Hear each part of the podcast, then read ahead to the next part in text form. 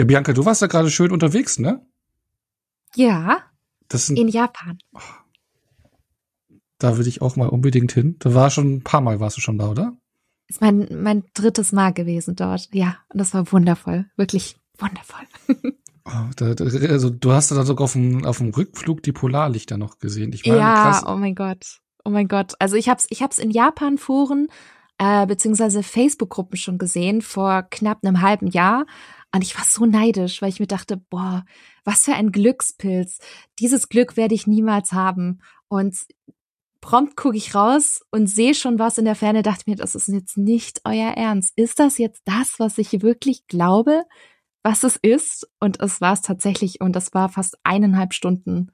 Es war Wow. wirklich irre. Wow. Wahnsinniges Erlebnis. das und Fun Fact, Sein, ja. es ist nicht bunt. Es ist nicht bunt mit bloßem Auge. Es kommt erst, ich sag's mal so, farbig rüber, wenn man es fotografiert. Ähm, mit bloßem Auge ist das eher weißlich. Tatsächlich. Sehr spannend. Okay. Aber, aber gut, Mhm. dass du doch da gerade nicht geschlafen hast, oder? Aber ich meine, bei so einem Langstreckenflug, Ja. dann kneckt man dann gerne auch mal weg, oder? Dann sagte so. der Sitznachbar, ey, man hat gerade einfach anderthalb Stunden die Polarlichter gesehen. Richtig insane. Aber ich hab dich schlafen lassen, weil das so schön gemacht. Ich habe meinen Sitznachbar natürlich nicht schlafen lassen. Er hat sehr, sehr friedlich geschlummert, aber ich dachte mir, Gott, wenn ich ihn jetzt nicht aufwecke, dann äh, werde ich ja wahrscheinlich von ihm ganz schön äh, gegeißelt werden. Deswegen dachte ich, das mache ich jetzt auf jeden Fall. Ist mir egal, ob er jetzt danach sauer ist oder nicht, aber ich werde ihn auf jeden Fall aufwecken, damit er das sehen kann. Und äh, er war dann sehr froh darüber. Ja, sehr cool. Also sehr gelungene Reise. Und ich glaube, du hast auch ein paar Freizeitparks, ne? Wieder. Äh, Ja, ein paar. ein paar. Ja, gibt auch jetzt diese Super Mario Attraktion zum Beispiel, ne? Genau, Super, Super Nintendo Oder Super World Nintendo. ist das. Ah. Äh, genau, in Universal Studios Japan. Das ist in Osaka. Und äh, es hat jetzt auch ganz frisch in den Universal Studios in Hollywood eröffnet. Wir haben aber quasi den allerersten Themenbereich weltweit jetzt ausgecheckt und es war Believe the Hype, sage ich nur. Believe the Hype. Wir waren super begeistert. War ein ganz, ganz toller Themenbereich. Super viele Details. Es geht so viel ab. Man kann so viel machen. Ähm, und auch die Mario Kart Attraktion ist echt geil. Also große, große Empfehlung und man kann echt die Daumen drücken, dass es vielleicht auch irgendwann mal in ganz, ganz vielen Jahren auch mal nach Europa kommt. Hm. Ja. In in Hollywood, in Universal Park, das ist der einzige Park, wo ich mal war. Mhm. Aber zu früh. Wobei es mehr Filmstudios sind, finde ich. Das ist so Filmstudios Ja. mit Freizeitpark genau. Add-on. Ja, ja, genau. genau. Ja, und Mhm. dieses Hogwarts-Schloss gibt's ja da noch und Hogsmeade. Genau. Genau, da, das, Genau, war, das war frisch offen, wo wir angekommen sind. Ja, dann ist gar nicht so lang her, tatsächlich. Genau. Und äh, Walking Dead hatten sie dann auch gerade was hingebaut. Das wurde, glaube ich, gerade in der Woche, wo wir da waren, eröffnet. Das war aber ziemlich. Ah. Lame, echt? Ja, da bist man nur so durchgegangen, zwei Minuten, so ein paar Schauspieler, die dann da irgendwie als Zombies verkleidet waren und das war's. Irgendwie so einmal durchlaufen. Schade. Ja. Universal Horror Nights sind sonst immer ziemlich cool. Hm. Ja, wir waren sogar kurz vor der Halloween-Zeit da. Nee, ich glaube, wir hätten sogar eine Halloween, das war aber ausverkauft. Ich glaube, wir waren sogar irgendwie in der Zeit da. Ja. Naja, aber darum soll es ja heute nicht gehen, ne? Nee. Aber jetzt, jetzt wie kriege ich jetzt den Link her? Moment einmal. Jetzt sind wir gerade, wir sind jetzt gerade in Kalifornien. In Kalifornien ist auch San Francisco und es gibt eine Und Themenparks sind für die Kleinen und die Großen. Genau, für die Kleinen. Nee, ich wollte woanders, aber es, wir sind in Kalifornien, San Francisco mit den Kleinen, genau. Weil in San Francisco gibt's ja einen Superhelden des MCU, der da lebt und seine Geschichten erlebt, ne? Das müsste ja sagen. Korrekt. Ja. ja. ja, genau. Äh, jemand, der ganz klein und ganz groß werden kann. Und zwar Ant-Man, die äh, beliebte Ameise aus der Nachbarschaft. Kann man fast sagen. genau, ähm, die jetzt äh, ja mit Quantumania wieder zurück ist. Ähm, aber bevor wir jetzt über die Ant-Man-Filme reden, was wir heute vorhaben, über Quantumania reden, was wir vorhaben, und über Phase 5 reden, was wir vorhaben, also den Start der Phase 5 des MCU, hätte ich noch eine kleine Frage. Wenn ihr so klein werden könntet wie Ant-Man, wo würdet ihr, oder was würdet ihr machen? Wo würdet ihr als erstes hingehen? Ins Büro von Kevin Feige und gucken, was er für Pläne hat? Ein bisschen so zuhören, oder? Disneyland Paris, dort in die Büros und wissen, was jetzt endlich mit Star Wars Land wird, ob sie es jetzt bauen oder nicht. Aber direkt dort in die Büros und die Blaupausen abchecken. Ja. Also, Also wenn man die Möglichkeit hat, überall einmal kurz Mäuschen zu spielen, ne? Das, das ja. ist schwierig. Die, die Möglichkeiten sind endlos.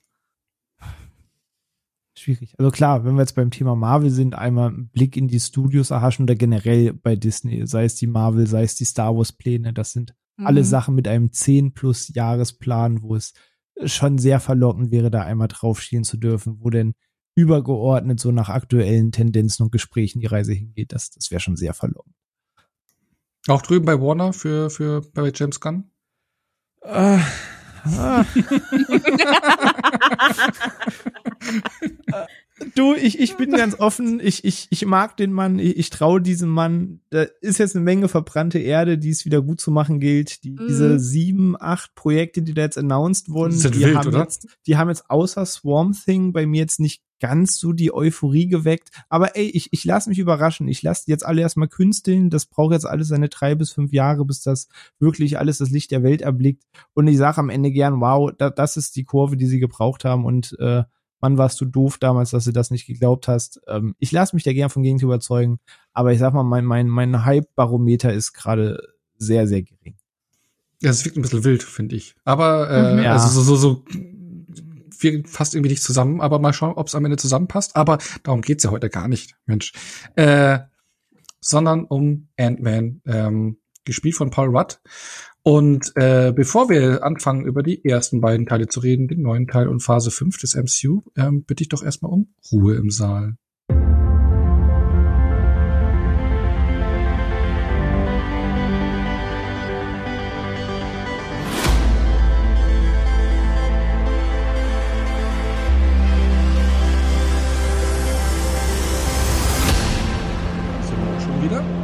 Ähm, bevor wir in die ersten beiden Filme einsteigen, hätte ich jetzt mal so in die Runde gefragt. Bianca, vielleicht du als erstes.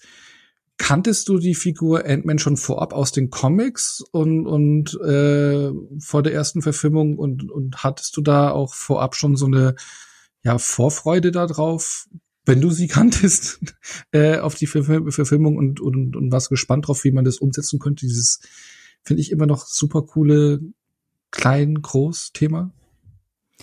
Also Canon ist, glaube ich, zu, zu weit gegriffen, zu hoch gegriffen. Also Canon im Sinne von, ja, ich kannte den Charakter, ja, ich weiß, was es auf sich hatte, aber ich hatte überhaupt keine Connection oder so zu diesem Charakter und ich konnte mir dann dementsprechend auch nicht viel darunter vorstellen und war dementsprechend dann eher so ein bisschen vorsichtig. Also ich kann mich noch erinnern, ich hatte für Ant-Man Freikarten und ich hatte die in der Hand und ich dachte mir nur so, ja, schauen wir mal.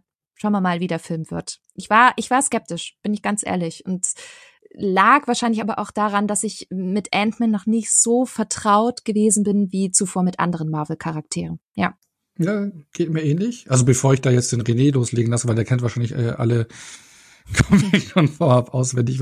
Aber ich, für mich war es auch immer so eine Randfigur, also eine Nebenfigur. Ich, ich hatte ja damals einige Avengers Comics oder damals hießen sie noch ähm, beim Die Rächer. Die Rächer, genau, beim, ich wollte den Verlag noch mal nennen, Condor Verlag, genau, die Rächer. Und da gab es noch der Eiserne Gruppe X und sowas haben wir ja schon alles ein paar Mal gehabt, wie die damals noch hießen in Deutschland. Und da war ja ja immer so dabei, ne? Also da hattest du entweder ähm, Ant-Man dabei oder halt auch äh, Giant, also die, die große Variante. Äh, es waren dann zwei verschiedene äh, Charaktere das war immer so, und ich glaube manchmal Wasp auch mit dabei, aber das war immer so, ja, okay, sind auch dabei, fertig. Aber ich hatte davor selber noch nie einen eigenständigen Ant-Man-Comic gelesen oder irgendwie auch äh, ich hätte noch durch die Filme erst gecheckt, ah, okay, da hast du hier äh, Hank Pym und Scott Lang, das sind zwei verschiedene in den Comics und pipapo, wie man das versucht umzusetzen. Das habe ich erst auch in der Vorbereitung auf den Film mitbekommen, dass es da verschiedene äh, natürlich äh, Männer gab, die da in den Kostümen gesteckt sind von Ant-Man. Also wie man es ja natürlich auch von anderen mhm. Äh, Comic-Helden natürlich auch kennt, ist ja nichts Unikes, aber das war mir nicht alles so bewusst. Aber René, jetzt enttäuscht mich nicht, aber du hast wahrscheinlich schon Band 1 bis äh, 433 schon vorher alle. Saß mit Jack Kirby mit dem Studio, hab ihm gesagt, pass auf, so ein Pitch mit einer Ameise, das ist es. Ähm, nee, ähm, du, hast es schon ganz richtig gesagt, halt ewige Randfigur. Ja, klar, ich, ich kannte die Figur des, des Ant-Man schon, da man natürlich einige Comics jetzt schon gelesen hat und der war halt immer irgendwo dabei, egal ob jetzt die, die alte Secret War Story liest, da kämpft er an Seite der Avengers mit, so wie halt auch 80 andere man hat schon Civil War als Comicband gelesen oder so vom MCU, da ist er auch mit drin. Ähm, oder wo er mir am meisten bekannt vorkam, war halt durch die richtige Ultron-Story. Also in, in MCU war ja dann dieser ganze Ultron-Roboter ja eigentlich mehr auf Tony Stark-System zurückzuführen und dass dann die Jarvis-KI korrumpiert wurde und daraus Ultron wurde, aber im, im Original-Comic basiert das ja auf den ganzen ähm, Lehren und dem, was Hank Pym baut. Und daraus entsteht dann Ultron. Und dann ist es eigentlich eine Ant-Man-Story. Ähm, da war er mir am bekanntesten her, aber ich fand es halt mutig. Oder das war das erste Mal, dass ich wirklich im MCU dachte so, hoppla, weil ähm, alles lief bis dahin halt auf äh, Avengers drauf hin und die Avengers haben schon mal ihren zweiten Teil, ihren dritten Teil bekommen. Dann haben sie jetzt äh, die Guardians neu eingeführt. Das waren irgendwie die ersten Helden, die jetzt nach den Avengers eingeführt wurden mit einem eigenen Film. Und dann als nächste Figur auch noch vor einem Spider-Man, vor einem Doctor Strange zu sagen, jetzt kommt halt Ant-Man. Das war also okay, mutig. Ähm, das ist das, was ich schon bei Black Panther sagte. So vor zehn Jahren, wenn einer gesagt hätte, Black Panther und Ant-Man, hätten alle halt mit den Schultern gezogen und gesagt, keine Ahnung, ich kenne Spider-Man. Und das Universum hat geschafft, dass diese Figuren halt auch irgendwie geschafft haben, in die Popkultur zu gehen, dass im Zweifel meine Mutter mal irgendwie was von Ant-Man gehört hat. Und sei es nur der Name. Ähm, aber ich fand das wahnsinnig mutig. Aber ja, ich kannte Geschichten vorher, aber es war halt immer wirklich so eine Randfigur, wie du schon sagst. Mhm, genau, in den Comics. Aber du sagst dann äh, interessanten Punkt. Äh, du sagst äh, sehr mutig und sehr spannend, auch gerade in der Phase den Film rauszubringen. Ich meine, mhm. der erste Teil kam 2015 raus. Aber wenn man ein bisschen rumgräbt, äh, arbeitet, hat man ja an den Film schon gearbeitet oder ein Projekt gestartet, äh, zwei Jahre vor Iron Man, sogar nämlich im Jahre 2006 äh, mit Edgar Wright als kreativen Mann auf den Regiestuhl. Ne? Also da hat man jetzt neun Jahre lang dran gearbeitet. Acht Jahre lang hat äh, Edgar Wright daran gearbeitet. Natürlich ist nicht Vollzeit. Er hat zwischendrin ja, glaube ich, zwei, drei Filme gemacht. Ähm, aber ein Jahr hat er Vollzeit äh, an diesem Film tatsächlich gearbeitet und drei Monate vor Drehbeginn das Projekt dann wegen der weltberühmten kreativen Differenzen verlassen. ähm, wo er aber auch nachträglich mein Interview gesagt hat, also etwas diplomatischer formuliert und ein bisschen deutlicher ist so, ja, also die kreativen Differenzen haben sich dahin gezeigt, dass äh, er wollte einen Edgar Wright-Film machen und Marvel wollte einen Marvel-Film machen. Also sie wollten ihn jetzt nicht komplett freie Hand lassen, so wie es halt bei den, also diesem Universum auch gerade halt ist, ne? Und äh, er konnte nicht so, wie er wollte und ähm, er wollte kein Mietregisseur sein, so hat er es tituliert, und ist dann ausgestiegen. Und ich glaube, ich glaube, Phil hatte, glaube ich, noch so einen Artikel uns noch geschickt, gell, glaube ich, vorab, wo dann auch so drin stand, dass dann, dann noch die ganze Crew und alles ausgetauscht hat und äh, mhm. da wirklich ein Kuddelmuddel war. Ähm, genau, dann Peyton Reed ähm, auf den Regiestuhl kam, der vorher äh, Filme gemacht hat, wie Der Ja-Sager mit Jim Carrey Girls United oder Trennung mit Hindernissen. Also etwas andere Vita wie Edgar Wright. Und ich kann mich daran damals wirklich erinnern, dass da viele Leute sehr traurig waren. Ich habe die damals die Nachricht mhm. mitbekommen im Netz. Mhm. Und jetzt ist, okay, jetzt das darf ich jetzt nicht sagen, wie ich damals darauf reagiert hat, hatte. Ich habe nur gedacht, so, ja, wer ist denn Edgar Wright? Mhm. Ich kannte den zu dem Zeitpunkt noch nicht so bewusst. Ich kannte okay. die Filme, also Scott Pilgrim und sowas, aber ich hatte ihn nicht, den Namen nicht so präsent. Aber ist ja auch über acht Jahre her, weil zehn Jahre sind es. Ähm, das war mir jetzt nicht so äh, bewusst, was für ein Kultregisseur das schon damals war, kann man sagen, Kultregisseur. Also er hatte schon seine riesen Fanbase und Kultfilme abgeliefert. Ich denke gerade zehn Jahre zurück, das wäre 2013 gewesen. Ja, da war er für mich halt einfach der Typ, der Shaun of the Dead und Scott Pilgrim genau. gemacht hat. Und gerade Scott Pilgrim war halt einfach ein Film, der sehr vielen Filmabenden im Freundeskreis einfach lief, den, den man zitiert, gefeiert hat für den ganzen Style. Das wäre jetzt auch ein Satz, da hat er nicht dieses Podest gehabt, das er vielleicht heute in dieser Filmszene hat, da auch einfach Social Media jetzt nochmal anders funktioniert im Laufe der zehn Jahre und so, so ein Name ganz anders geheiligt wird, quasi, nenne ich es mal. Ähm, aber für mich war er einfach der Shaun of the Dead und Scott Pilgrim-Typ damals halt. Mhm. Ja, Scott Pilgrim fand ich auch großartig damals. Ich glaube, Shaun of the Dead kannte ich da zu dem Zeitpunkt noch gar nicht. Also ganz wild. Ich glaube, bevor, ich glaube, wenn der da mal reinhört, der redet es gerade eh schon, ne, weil der mag ja Edgar Wright und Shaun of the Dead sehr gerne. Aber äh, auf jeden Fall, ja, ein paar seiner Ideen. Er hat ja am Drehbuch mitgearbeitet, vorher kreativ etc. Ähm, davon sind natürlich auch ein paar Ideen in den fertigen Film reingeflossen, aber es ist natürlich kein Edgar Wright-Film geworden. Ja. Ähm, wie sehr hättet euch denn aber eigentlich einen eigenen Edgar Wright-Film gewünscht? Sehr. Sehr sogar. Sehr sogar, weil ich äh, damals, äh, mir, mir ging es äh, gen genauso wie dir, René. Ich habe die News, ich, ich kann mich sogar noch relativ gut erinnern, wo ich die News mitbekommen habe. Und ich war so traurig und enttäuscht, weil ich eben auch zu dem Zeitpunkt sehr, sehr großer Fan von, von Shaun of the Dead und aber auch von Hot Fuzz und so war. Und ich ihn dann mega geschätzt hatte und ich dachte, oh, schade, einfach total schade, weil er auch äh, in meinen Augen ein Regisseur ist, der sehr stilistisch arbeitet und so seinen eigenen Stil hat und auch seinen eigenen Humor, gerade auch diesen diesen britischen Humor, den finde ich wirklich großartig, aber auch äh, generell, wie, wie schnell er immer schneidet. Und das ist tatsächlich auch eins der letzten Überbleibsel von ihm, ähm, wo ich jedes Mal dran hängen bleibe. Und zwar, äh, kennt ihr ja sicherlich auch, ne, die, die Szenen, wenn, wenn Luis erzählt, we, von wem er die Informationen alles bekommen hat. Und der hat wiederum dem erzählt und der hat wiederum dem erzählt. Und das ist so dermaßen Edgar Wright an der Stelle, wo ich mir denke, boah, wie hätte der Film wohl ausgesehen, wenn Edgar Wright wirklich immer noch Regisseur bis zum Schluss geblieben ist? Und die Frage stelle ich mir bis heute jedes Mal, wenn ich Ant-Man sehe. Und ähm, es ist alles halt noch so ein bisschen, ja, eher so ein bisschen Daydreaming an der Stelle. Ich hätte es mir echt gewünscht, ich hätte es mir wirklich gewünscht. Ich kann es aber auch verstehen, wenn dann Edgar Wright sagt, nee, ich bin halt eben kein Marvel-Regisseur, sondern ich bin halt ich und ich will mhm. auch meinen Film machen und deswegen auch irgendwie vollstes Verständnis, ehrlich gesagt, auch für beide Parteien. Ne? Also Marvel hat ja natürlich auch ein gewisses, ähm, ja, einen gewissen Anspruch eben, wie die Filme umgesetzt werden sollen und haben da natürlich auch äh, bestimmte Guidelines, würde ich schon fast sagen, ja. für, für die Marke. Und deswegen, ich kann beide Standpunkte an der Stelle total verstehen. Aber ich muss auch sagen, wie gesagt, als jemand, der Edgar Wright echt seit Jahren ganz, ganz toll findet und ich finde, der hat auch danach so viele wundervolle Filme abgeliefert, auch jetzt zum Beispiel Last Night in Soho, ich werde mir immer wieder die Frage stellen, wie hätte dieser Film ausgesehen, wenn Edgar Wright ihn gemacht hätte. Und das ja. wird eine Frage sein, die werden wir, glaube ich, nie beantworten können, weil er es leider nicht gemacht hat, aber die wird mich, glaube ich, auf, auf ewig beschäftigen. Ja. Und, und jetzt stellt man sich eher so die Frage, wie viel äh, Edgar White steckt ist in den Ant-Man-Filmen drin. Ne? Ich meine, du hast jetzt gerade besagte Szene genannt. Ich denke mal, das, das kommt noch von ihnen, aber was noch so, weiß man das eigentlich, was, welche Ideen von ihm noch da waren? Ich könnte mir auch vorstellen, dass das Finale vielleicht auch von ihm war, oder? Mit dem Eisenbahnzug. Ah. Aber ja, hm, könnte, hm. oder? Ich weiß es nicht. Ich weiß gar nicht, ob man das so genau nachlesen kann, ob man sich da quasi so tief hat in die Karten schauen lassen ähm, dass man das so nachlesen kann. Habe ich fairerweise auch nie so ganz hinterher recherchiert, wie viel da komplett bekannt ist, dass man sagen kann, bis hierhin und der Part und dieses und das ist dazu gedichtet worden. Weiß nicht, lässt man sich jetzt Kundschaften da ja vielleicht auch nicht ganz so genau dann am Ende beim finalen mhm. Produkt in die Karten schauen. Mhm. René, hättest du dir einen gewünscht, einen reinen Edgar Wright-Film?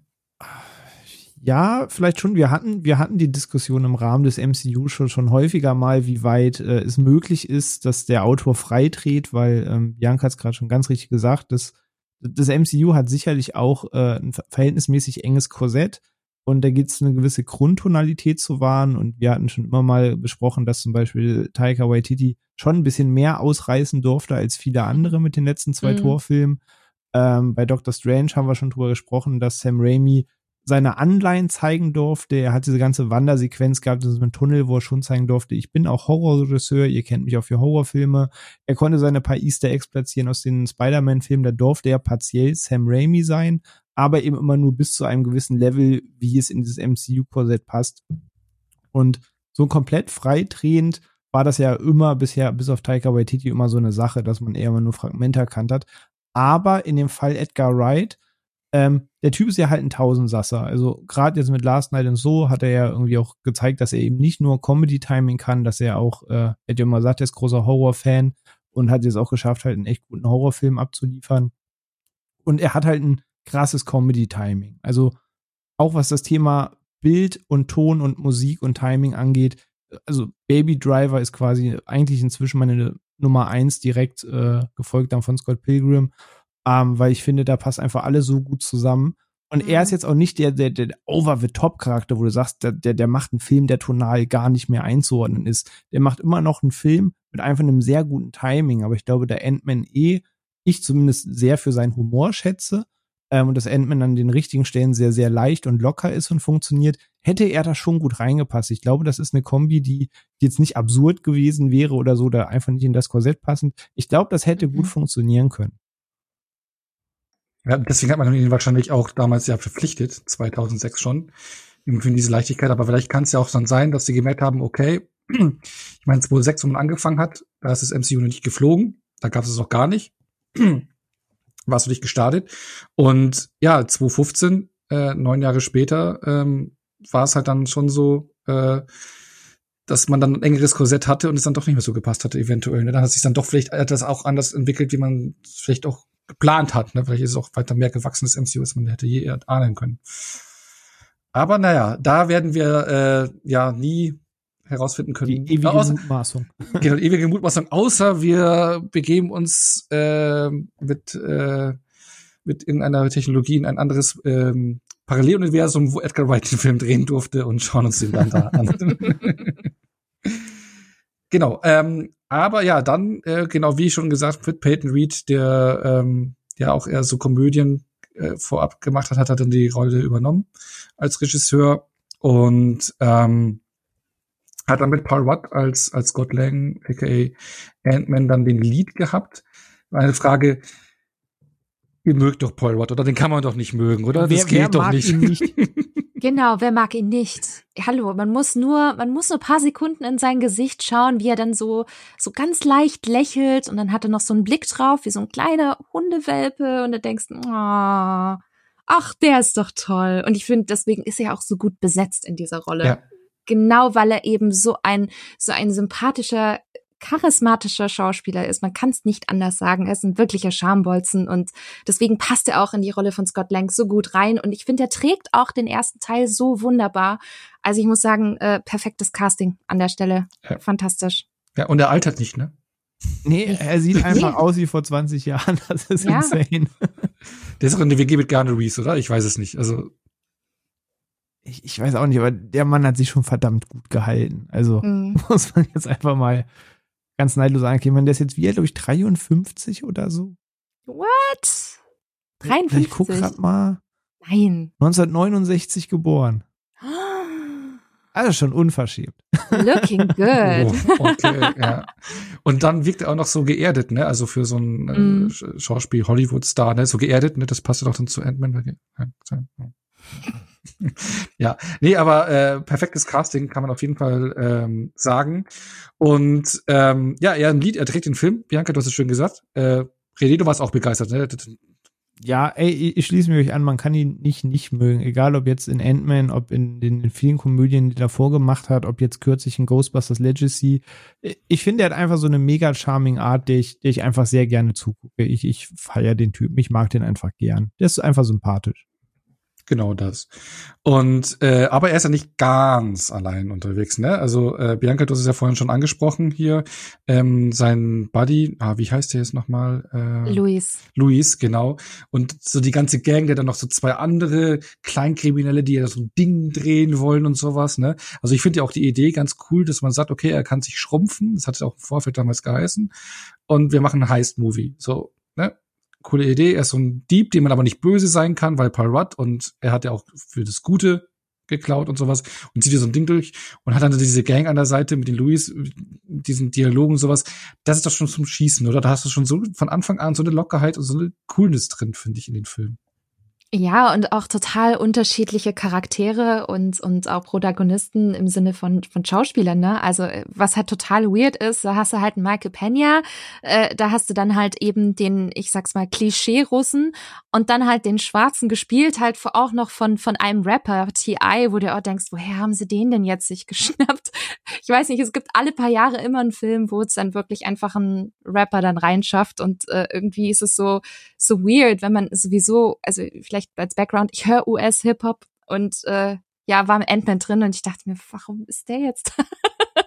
Aber es hat gut gepasst, ich weiß nicht. Das war einfach ein, irgendwie ein schöner, ein schöner Mix. Und äh, ich finde allen voran natürlich Michael Pena. Und Spoiler-Alarm, ich sag's jetzt schon, das ist derjenige, der mir sehr, sehr gefehlt hat im aktuellen Ant-Man-Teil. Sehr. Ja. Ich glaube, es gab sogar Ideen, also, aber man hat es da nicht untergebracht, glaube ich. Also da gab es sogar eine, eine Äußerung von Peyton. Wie konnte man nur? Dazu, ja, leider. Aber es hat halt nicht reingepasst, auch wenn man drüber nachdenkt, in diese Quantenebene, wo soll die mit dem Auto nochmal herfahren und nochmal schön hupen, und dann, das passt ja nicht in letzter Sekunde, ne? Meinst du? ja, okay. Hätte ja pünktlich zu Besuch kommen können und wäre dann mit reingezogen worden. Mhm. genau. Ähm, genau, aber ansonsten, man hat ja hier so auch äh, eben das Thema Schrumpfen gehabt, was halt wenn man sich Superheldenfilme anguckt oder auch ganze Comic-Verfilmungen, es ist halt jetzt eine Superkraft oder auch generell eine Eigenschaft, die es in der Filmlandschaft in Hollywood oder generell nicht so häufig gibt. Also ich denke mir natürlich da an Liebling, ich habe die Kinder geschrumpft. Mm, mhm. Äh, die, äh, ich glaube, der zweite Teil war ja dann ähm, groß, also das gleiche Spielereien. Ich glaube, ich habe das Baby ich weiß gar nicht, wie der Titel, ich habe unser, wir haben jetzt ein Riesenbaby. Genau, Liebling, wir haben jetzt ein Riesenbaby. Da habe ich jetzt noch einen dritten Teil, ne? aber da kennt man das noch und da war ja auch so eine Ameise, kann ich mich noch erinnern, mhm. äh, wo sie doch im Garten unterwegs waren. Aber jetzt hat man das halt eben in so einer Superhelden-Thematik mit neuzeitlicher Technik, Technik umsetzen können. Und vom ersten Moment an, also wie hat euch also ich will es äh, übrigens noch nicht ganz so ausholen, dass wir es einzeln diesen Film mega krass voll durchgehen, weil sonst kommen wir halt gar nicht mehr zum dritten Teil. Aber ich finde immer noch so dieses, die erste Szene in der Badewanne, wenn er zum ersten mhm. Mal schrumpft und dann auch durch mhm. die Rohre und überall so durch. Wie war dieser Moment für, für euch? Weil das ist das, worauf ich mich bei Ant-Man richtig gefreut hatte, zu sehen, wie kann man da technisch das heutzutage umsetzen, damit spielen und dieses Gimmick nutzen. Wie war so der erste Moment für euch und generell dann, wie hat man das in diesem Film dann auch umgenutzt? Also da noch gerne auch ausholen zum Finale zum Beispiel. Bianca, magst du? Weil du hast mhm. ja, ja, gerne, gerne. Ich überlege nur gerade. Also ich kann mich noch erinnern, wie ich mich im Kino gefühlt habe, weil das war schon so, ihr müsst euch vorstellen, ich hatte Freikarten. Ich dachte mir, cool, Marvel, aber hey, null emotionale Verbindung. Gehst du halt einfach mal offen rein, aber Erwartungen halt wirklich eher niedrig. Und das war für mich dann wirklich eine der ersten Szenen, wo ich unglaublich überrascht war, weil es so unglaublich kreativ ist. Ja, ich sag ständig unglaublich. ich weiß. Aber ich fand's, ich, ich war wirklich geflasht bei der Szene, weil die einfach klasse umgesetzt worden ist. Insofern, dass man so viele spannende Elemente hat, die auch Ant-Man erlebt und man kann es auch richtig nachfühlen, wie er sich fühlt. Völlig desorientiert, weiß überhaupt nicht, was um ihn her äh, herum abgeht und plötzlich ist er klein und plötzlich ist dann äh, äh hier wandelt er durch die Rohre, dann kommt er im nächsten, in der nächsten Wohnung raus, wo irgendwie eine wilde Party herrscht und er äh, fast zertrampelt wird und so. Das sind so gute kreative Sachen dabei, wo ich echt Spaß hatte und wo ich mir dachte, oh, okay, das ist jetzt also die Tonalität von Ant-Man, I'm in wirklich. Und das hat mich dann echt auch in den, in den Film reingezogen und wo ich mir dachte, boah, klasse, mehr davon. Das ist, das ist mal was anderes. Und ähm, wie du auch schon gesagt hast, auch nur dieses klein-groß hat man ja immer mal wieder, aber ist jetzt tatsächlich auch nicht so das große Thema in in Hollywood oder generell in der Filmbranche. Und äh, es war schön zu sehen, dass mal in Kombination mit Marvel, äh, mit einem modernen Superhelden-Actionfilm mal irgendwie wieder diese Thematik zu haben. Und ich muss sagen, es hat Spaß gemacht. Fand ich wirklich gut und äh, hat mich dann auch in diese ganze Ant-Man-Welt auch richtig reingezogen. Mhm. René? Ja, kann, kann mich dem äh, fast nur nahtlos anschließen. Das, wie du schon sagst, es gab auch immer mal Filme, die irgendwie mit diesem Gimmick gespielt haben. Es gab auch einen Fall für die Borger und so weiter. Also schon einige Filme, wo es mal Spielerei gab von irgendwie, dass du die Welt plötzlich ganz klein wird oder du ganz klein wirst, dass du die Welt dann ganz anders entdeckst und Gefahren Gefahren sind, die du gar nicht so äh, normal als Gefahr einschätzen würdest. Ähm, und da fand ich das halt sehr charmant. Wie ich schon gesagt hatte, ich war wahnsinnig gespannt, wo, wo die Reise hingeht, weil wir gerade Age of Ultron hinter uns hatten und das dann irgendwie ein Film war, der viel lockerer war und äh, es war wieder ein neuer Charakter. Und da war es ja noch nicht ganz so am Fließband mit neuen Charakteren, fies gesagt, wie das heute ist. Ich freue mich da zwar drüber, aber es wird ja inzwischen relativ redundant und hier war es der erste neue Charakter seit langem. Und da fand ich es cool, einfach noch die Spielereien zu sehen, dass das da jetzt noch nicht alles nur die übliche Formel war, dass man da noch ein paar eigene Ideen hatte, dass da vor allem viel Witz und Herz drin war. Und ähm, gerade Richtung Finale, ey, wir haben schon 800 Action-Szenen irgendwo auf einem Zug gehabt. Irgendwer musste irgendwen verprügeln, bevor der Zug irgendwo in den Tunnel gekommen ist oder sonst wie. Man hat auf dem Dach gekämpft. Wir hatten schon viele, viele Zug-Action-Szenen. Ähm, aber das einfach auch so, so eine kleine Spielzeuglok, die irgendwo in einem Kinderzimmer ist, irgendwie umzumünzen, dann explodiert aber trotzdem irgendwie der Waggon und alles. Das war halt schon sehr, sehr charming. Und äh, dann war es auch noch natürlich Thomas, die kleine Lokomotive und ich sag mal, ist neben Bullet Train die, die beste Erwähnung von Thomas, die kleine Lokomotive. Das ja.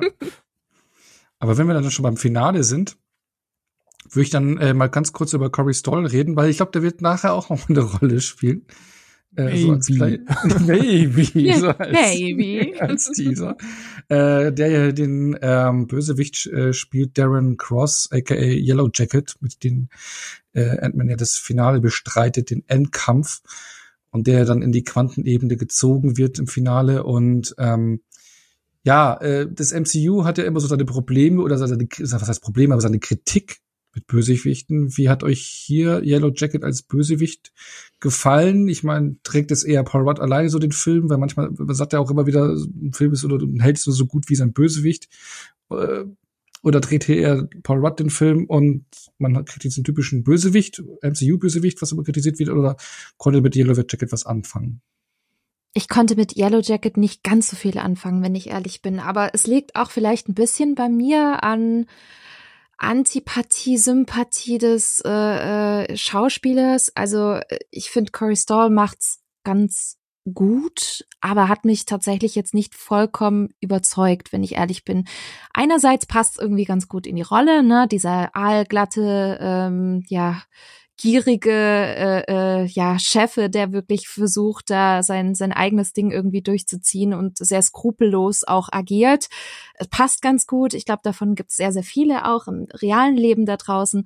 Aber ich finde, an vielen Stellen hätte er dann noch mehr Akzente setzen können für einen Bösewicht. Und deswegen trifft jetzt das Zweite, was du gesagt hast, Onno, eigentlich an der Stelle ganz gut zu. Insofern, dass dass Paul Rudd weiterhin, also für mich trägt Paul Rudd wirklich den gesamten Film. Und tatsächlich ist Corey Stoll als als Bösewicht nur nettes Beiwerk äh, in meinen Augen, was bisschen an seiner Performance liegt, vielleicht aber auch ein bisschen im Sinne von ähm, der Charakter hätte durchaus hier und da auch noch mehr gute oder bessere Momente bekommen können. Aber wenn man sich natürlich das Konstrukt MCU anguckt, äh, schaut, wann Ant-Man gemacht worden ist, äh, worauf es hinausläuft, dann ist es fair enough insofern, dass man vielleicht da jetzt nicht so ein großes Augenmerk gelegt hat, sondern eben auf andere äh, spannendere Charaktere, die eben dann in den folgenden Filmen eben noch kamen und sich etabliert haben. Also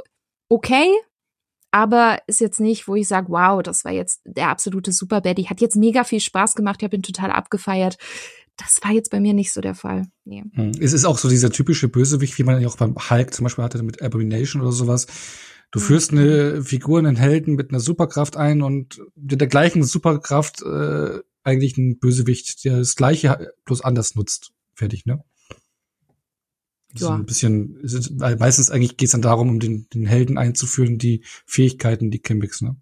Ja. Die, Eben. Und dann nimmst du erstmal irgendwie einen halbwegs populären Bösewicht irgendwie aus, aus der, der, der jeweiligen Saga und da war Yellow Jacket naheliegend und dann hast du schon mal Zwinker Zwinker den gelben Anzug gesehen, der vielleicht nochmal eine Rolle spielen könnte.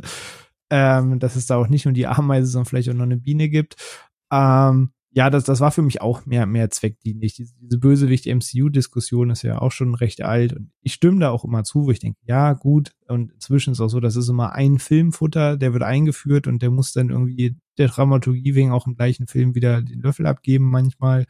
Ähm, das ist manchmal alles sehr zweckdienlich, auch wenn manche da mehr im Kopf bleiben, manche weniger. Für mich war er halt auch nur da ähm, aber der Bösewicht wäre für mich auch mit einem an, also der Film hätte für mich mit einem anderen Bösewicht genauso gut funktioniert, weil mhm. nicht der Bösewicht für mich der Grund, warum ich den Film mochte, sondern weil der viel ja. Witz und Herz hatte und quasi das mhm. Heldenteam den Film sehr charmant trieb. Genau, und das, das im Heldenteam ist ja auch Michael Douglas dabei, ne? Genau, als, als Hank als Pym. Hank Pym. Finde ich auch ganz interessant, wie man die Story aufbaut, dass man sozusagen so ihn aus äh, als Vergangenheits-Ant-Man hat, als gealterten Ant-Man, der jetzt den Anzug weitergibt. Eben, ähm, so als schon Mentor. mal Wasp war quasi und das das irgendwie schon mal gab.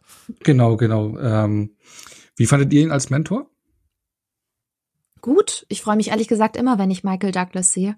Ich finde, das auch äh, einer der der Schauspieler, äh, die noch irgendwie zu der, zur alten oder älteren Riege gehören in Hollywood derzeit. Es ist komisch, das zu sagen, weil irgendwie bin ich mit Michael Douglas Filmen aufgewachsen und früher war für mich Michael Douglas halt noch ziemlich frischer Kerl. Ähm, also deswegen, ich freue mich immer, wenn ich ihn sehe. Ich finde zum Beispiel auch mit ihm The Game großartig. Ich finde The Game ist ein ganz, ganz, ganz toller oh, ja. Film und mhm. ich deswegen freue ich mich auch immer, Michael Douglas zu sehen, weil ich schätze ihn als Schauspieler wirklich sehr und äh, ich finde, er hat auch sehr, sehr gut reingepasst und auch sehr gut gerade diese leichteren Momente und auch das Zusammenspiel mit Paul Rudd, das hat er sehr, sehr gut gemacht, weil da einfach auch die die Chemie im Cast sehr, sehr gut äh, gestimmt hat und deswegen Michael Douglas Daumen hoch für mich, ja. Ja. Jetzt kann man fast sagen, Michael Douglas ist jetzt so den Alter, wenn du sagst, mit Michael Douglas Film groß geworden, ging mir auch so. Äh, man hat ja so Anfang der 90er war ja ein Riesenstar, Ende mhm. der 80er. Und jetzt ist Michael Douglas so alt, wie damals sein Vater Kirk Douglas war, ne? Und in, also wie die Zeit vergeht. Ich sag's dir. Aber ich entnehme, ihr wart sehr zufrieden mit den ersten Ant-Man-Filmen, oder? Also ich kann ja. zum Beispiel von mir sagen, ich habe ihn jetzt nach Jahren wieder gesehen, also nach sehr vielen Jahren, Jahren wieder gesehen und war sehr, sehr positiv überrascht, was für ein gutes Tempo der hat, wie viel Spaß der macht, mhm. wie locker leicht der ist. So einfach ein frischer äh, Impuls zu der Zeit im MCU. Genau, aber, ja. aber der hat sich jetzt auch wieder frisch angefühlt. Also, weil man hat jetzt seitdem ja wieder, was ich über zehn, wie viele Filme seitdem bekommen? 15 Filme. ja, genau. Ähm, Marvel-Filme und hat jetzt viele andere Tonalitäten in den Jahren gesehen und Ant-Man hatte ich echt lange nicht mehr drin und es hat sich für mich wieder frisch angefühlt und vor allem das Tolle ist, wie gut der Film noch aussieht. Also gerade mhm. auch diese Szenen, wenn er schrumpft und äh, mhm. sowas wie, das, das ist, es wirkt für mich fast schon zeitlos gut. Okay, zeitlos ist ein schweres Wort, ist jetzt schon acht Jahre später zu sagen. Aber ich hoffe, ihr wisst, was ich meine. Aber es wirkt ja. auch, auch acht Jahre später sieht es immer noch gut aus. Ja, die, die visuellen Spielereien ist jetzt nicht, dass du guckst und sagst, ah, schon fast zehn Jahre her, als Kind seiner genau. Zeit oder so, wie du es manchmal hast, wo du denkst, okay, der Gedanke der Spielerei war cool, aber du konntest nicht anders umsetzen das, das kannst halt heute eins zu eins genauso zeigen. Und sagt jetzt keiner, mhm. oh, das geht aber anders. Das, das sieht einfach gut aus. Genau, und ich sage das auch nicht ohne Grund, wenn wir vielleicht später auf den anderen Film zu kommen, sprechen kommen. aber dazu später mehr. Genau, aber ihr seid auch noch zufrieden. Absolut. Ja. Also ich finde, ich finde Ant-Man ist für mich einer der unterbewertetsten Marvel Studios Filme da draußen. Also wenn ich jetzt mit Leuten spreche, die gerne Filme gucken, aber vielleicht, äh, keine Ahnung, jetzt nicht so drauf sind, dass sie sich jeden MCU-Film sofort im Kino anschauen müssen und vielleicht davon auch noch viele nicht gesehen haben, dann ist Ant-Man meistens, also zumindest in, in meinem Freundes- und Bekanntenkreis, der Marvel-Film, den die wenigsten gesehen haben. Und ich bin dann immer total enttäuscht und traurig und, und geschockt und sag, Leute, ihr müsst den sehen. Das ist wirklich äh, äh, ein absolut toller Film und für mich deswegen auch einer der unterbewertetsten Filme, die für viele unterm Radar laufen, weil sie sich denken, ah, oh, Ant-Man, hm, Ameisen. Ich habe schon gemerkt, da waren schon wirklich Vorbehalte bei manchen ist halt Leuten. nicht Spider-Man. Ja, es ist halt, ja, es ist halt nicht Spidey, klar, aber ähm, ich fand das immer super schade, weil ich mir denke, das genau der Film trifft einfach ins Herz, weil der äh, so ausgewogen ist und von allem etwas bietet und eigentlich eine ganz, ganz runde, tolle Sache ist, die einfach, äh, Onno, du hast es gerade schon gesagt, auch heute noch wirklich wunderbar funktioniert. Deswegen auch für mich äh, ist definitiv einer meiner Favorites, ähm, gerade weil er eben so für viele unterm Radar läuft, was ich nicht so ganz verstehen kann, aber vor allem, er gehört auch in die Riege der Handvoll Filme jetzt von den bald 30 Stück, die du sehr losgelöst gucken kannst. Also du brauchst genau. ja für viele ja. Filme nur mal einfach ein gewisses Backup, zu sagen, ja, den kannst du schon als ersten gucken, aber eigentlich solltest du die zwei davor gesehen haben. Aber den, den ersten Ant-Man kannst du halt auch sehen, ohne jetzt den, den, den, den Climax in Avengers oder so gesehen zu haben. Und du kannst den gleichen Spaß mit dem Film haben, weil er einfach seine in sich eigentlich schon geschlossene Geschichte erzählt. Mhm. Ja. Genau, und drei Jahre später war es schon soweit, da kam dann schon die erste Fortsetzung. Ist eh so lustig, dass man MCU eigene Filmreihen, eigene Trilogien mittlerweile innerhalb dieses Universums haben. Ne? Und jetzt haben wir hier den zweiten Teil bekommen, und zwar Ant-Man and the Wasp aus dem Jahre 2018. Ähm, der eine ziemlich wichtige After-Credits oder Mid-Credit-Scene hat, ne? Kann man so sagen. Mhm. Da hat man das erste Mal den subatomaren Raum gesehen, ne?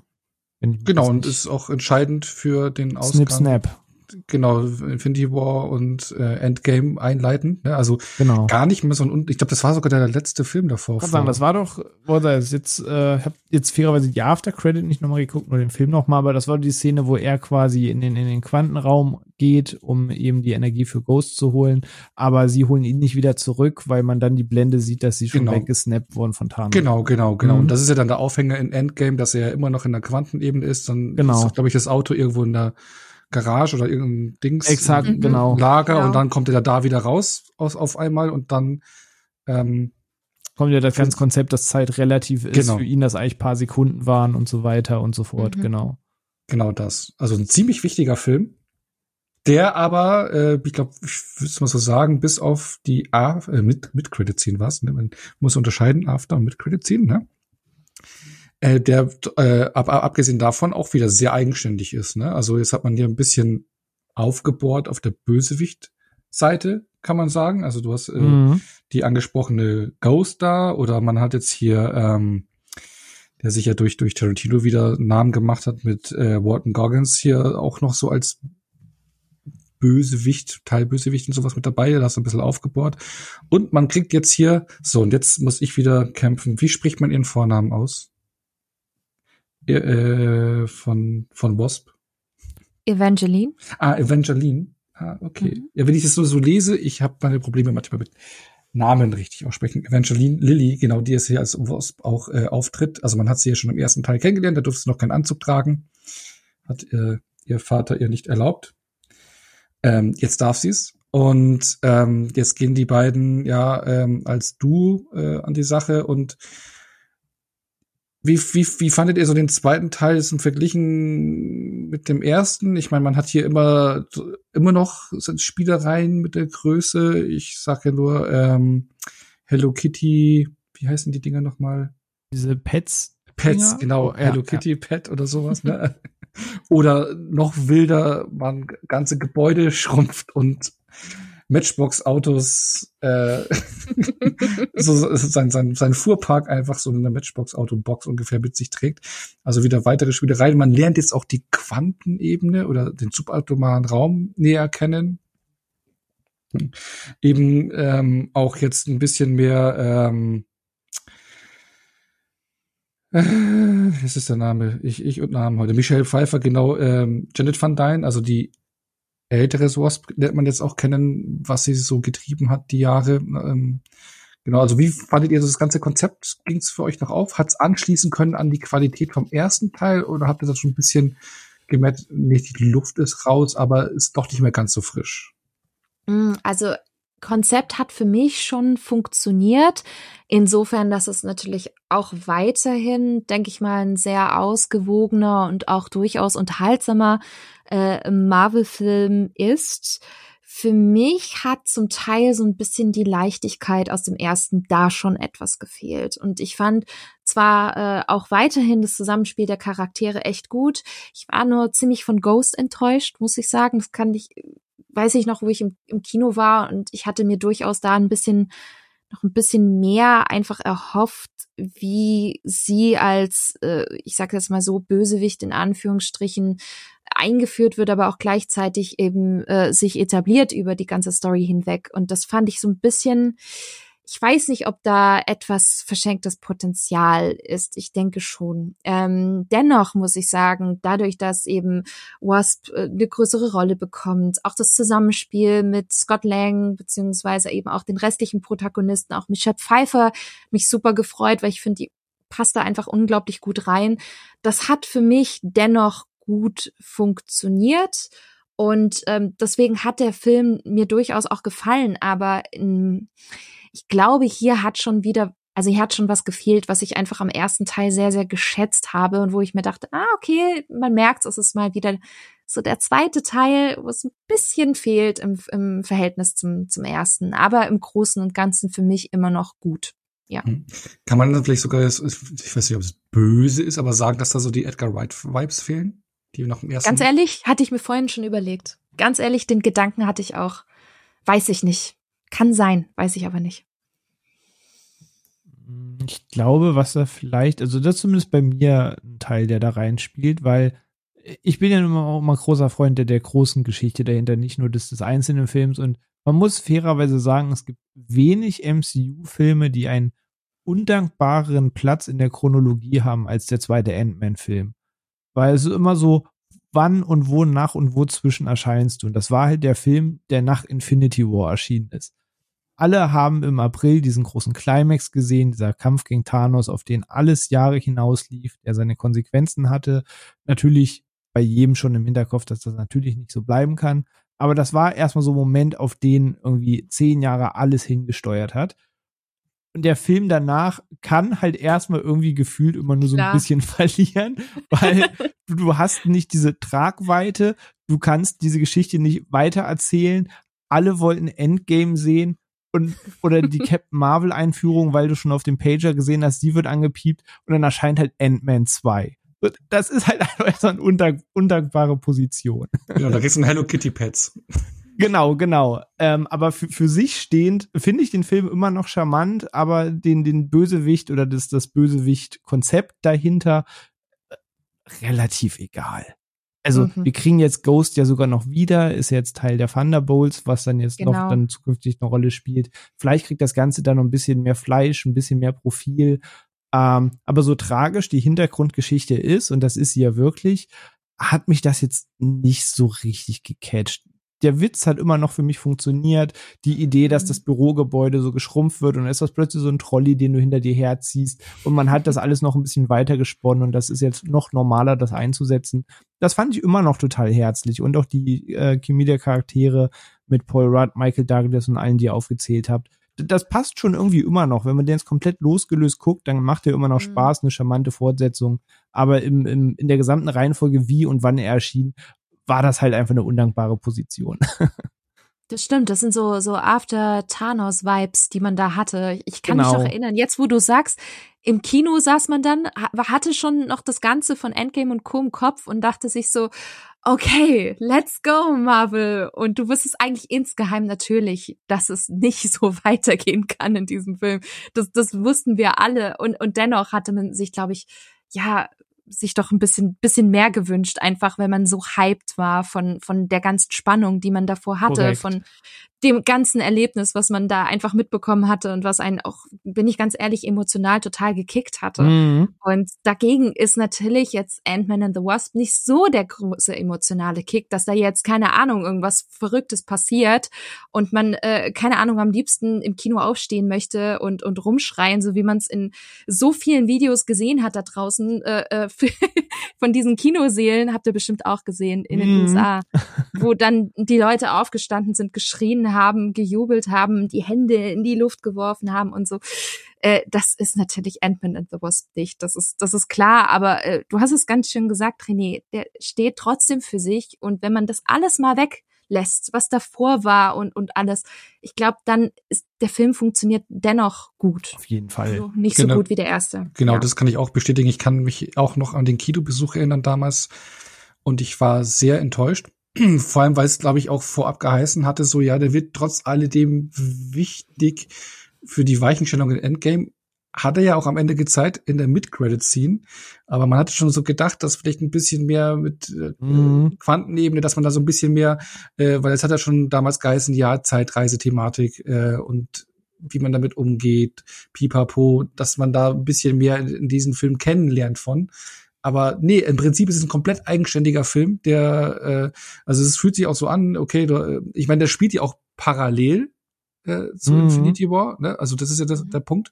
Deswegen hat man den Snap ja auch in der Mid-Credit-Scene. Also das ist, ist ein Film, der nicht nach äh, Infinity War spielt, sondern währenddessen während und der danach kommt, aber klar kann er natürlich noch nur danach kommen, was das macht die Mid-Credit-Scene kein Ding. Also es war ein sehr undankbarer Release, worunter der natürlich schon im Kino gelitten hatte, auch bei mir in der Wahrnehmung, aber jetzt auch gerade in Vorbereitung auf ähm, Quantumania habe ich die beiden noch mal back to back geschaut und dann funktioniert er sehr gut, wenn man diesen ja genau komplett da, mhm. ja Ne, also, das Infinity War Ding und diese Erwartung und wie geht die ja. große Geschichte weiter und kriegen wir schon den nächsten Hint auf Endgame, sagt mhm. am Ende ja. irgendwie Hallo ohne all das ja. im Kopf, sondern einfach als Film ist das immer noch ein total charmanter Film.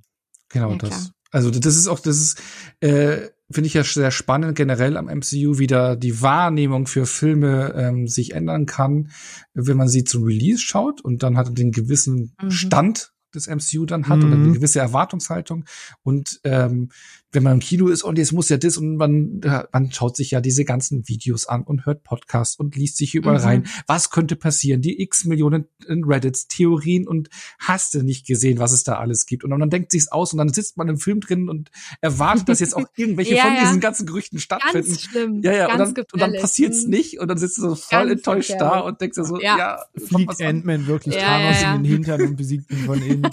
genau das.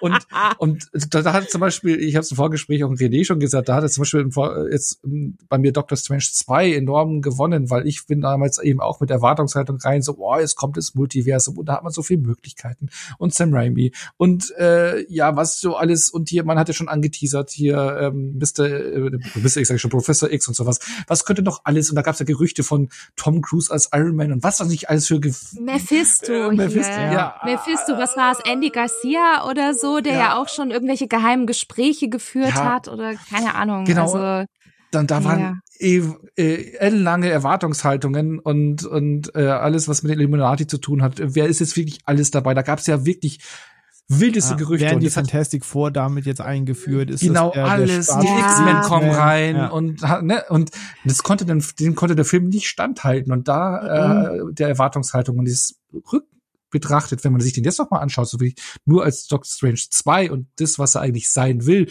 das Multiversum ein etwas mehr erklären, jetzt auch die Fans ranführen, die nicht nur Hardcore-Fans ran äh, sind, wenn man das mal so betrachtet, dann wirkt der Film besser. Und das ist auch ein Punkt, der auch äh, Ant-Man and the Wasp äh, gut getan mhm. hat, dass man ihn jetzt nicht mehr zwischen den beiden Fäusten von Infinity War und Endgame schaut, wo er dazwischen gequetscht ist, sondern losgelöst mit dem ersten Teil, back to back, da funktioniert er super gut. Das ist halt Fluch und Segen dieser ganzen Chronologie. Ne? Ja. Kriege ich im nächsten Film doch den nächsten Fetzen? Kommt die Scene, mit der ich nicht gerechnet habe? Ist da das Cameo, was ich nicht auf dem Schirm hatte? Ist da die eine Szene, über die wir im Netz jetzt alle reden und versuchen aus dem Weg zu gehen? Und wenn du merkst, ah nee, ist einfach nur ein Film für sich, dann ist immer dieses, ja, ey, der ist bestimmt super, aber es gab jetzt doch nicht den den mhm. nächsten Happen. So, das ist halt Fluch und Segen zugleich, dieses ja. Konzept.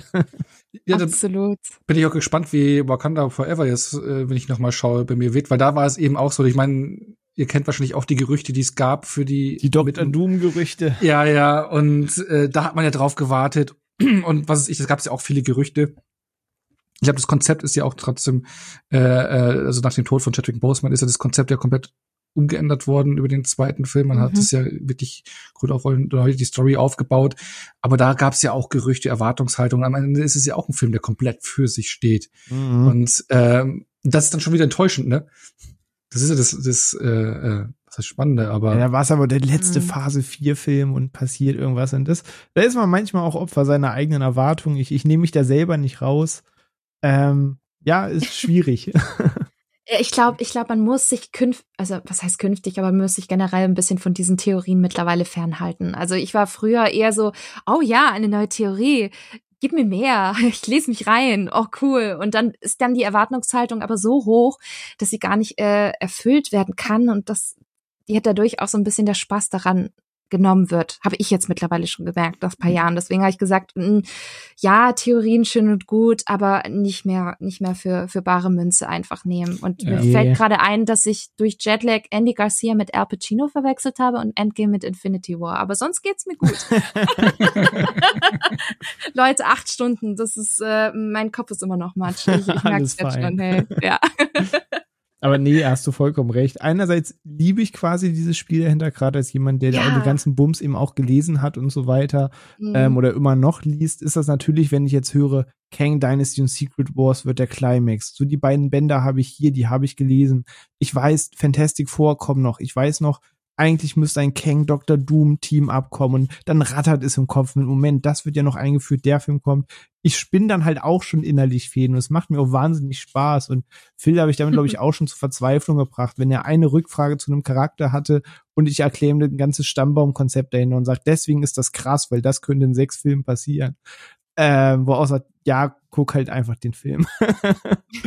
ja, und ähm, vor allem muss sich da auch ein bisschen loslösen, das stimmt. Ja, und vor allem im MCU ist ja auch so viel anders, ne? Also selbst Das wenn man korrekt. die Comics kennt, dann äh, guckt man den Film und denkt, jetzt kommt's, jetzt kommt's und plötzlich wird's halt komplett geändert oder äh, abgeändert und so. Und deswegen, ich glaube, selbst wenn man die Comics so gut kennt, kann man sich nicht darauf verlassen, dass Marvel Studios es eins zu eins so umsetzt. Das haben wir so oft jetzt schon gesehen und deswegen, ich finde, es ist so, äh, das eröffnet eine Welt an Möglichkeiten, aber man weiß nie, ob Marvel Studios auch wirklich den Weg von Marvel Comics eben geht oder nicht. Und das macht's irgendwie frustrierend, aber auch gleichzeitig spannend reizvoll. zugleich. Ich Ja, gehe sogar Ja, so weit, sie machen Ja. es teilweise ja sogar schöner, muss ich sagen. Also oftmals immer dieses Ding, das dann gern gebasht wird, das ist in der Vorlage aber anders. Ich erinnere mich an Civil War.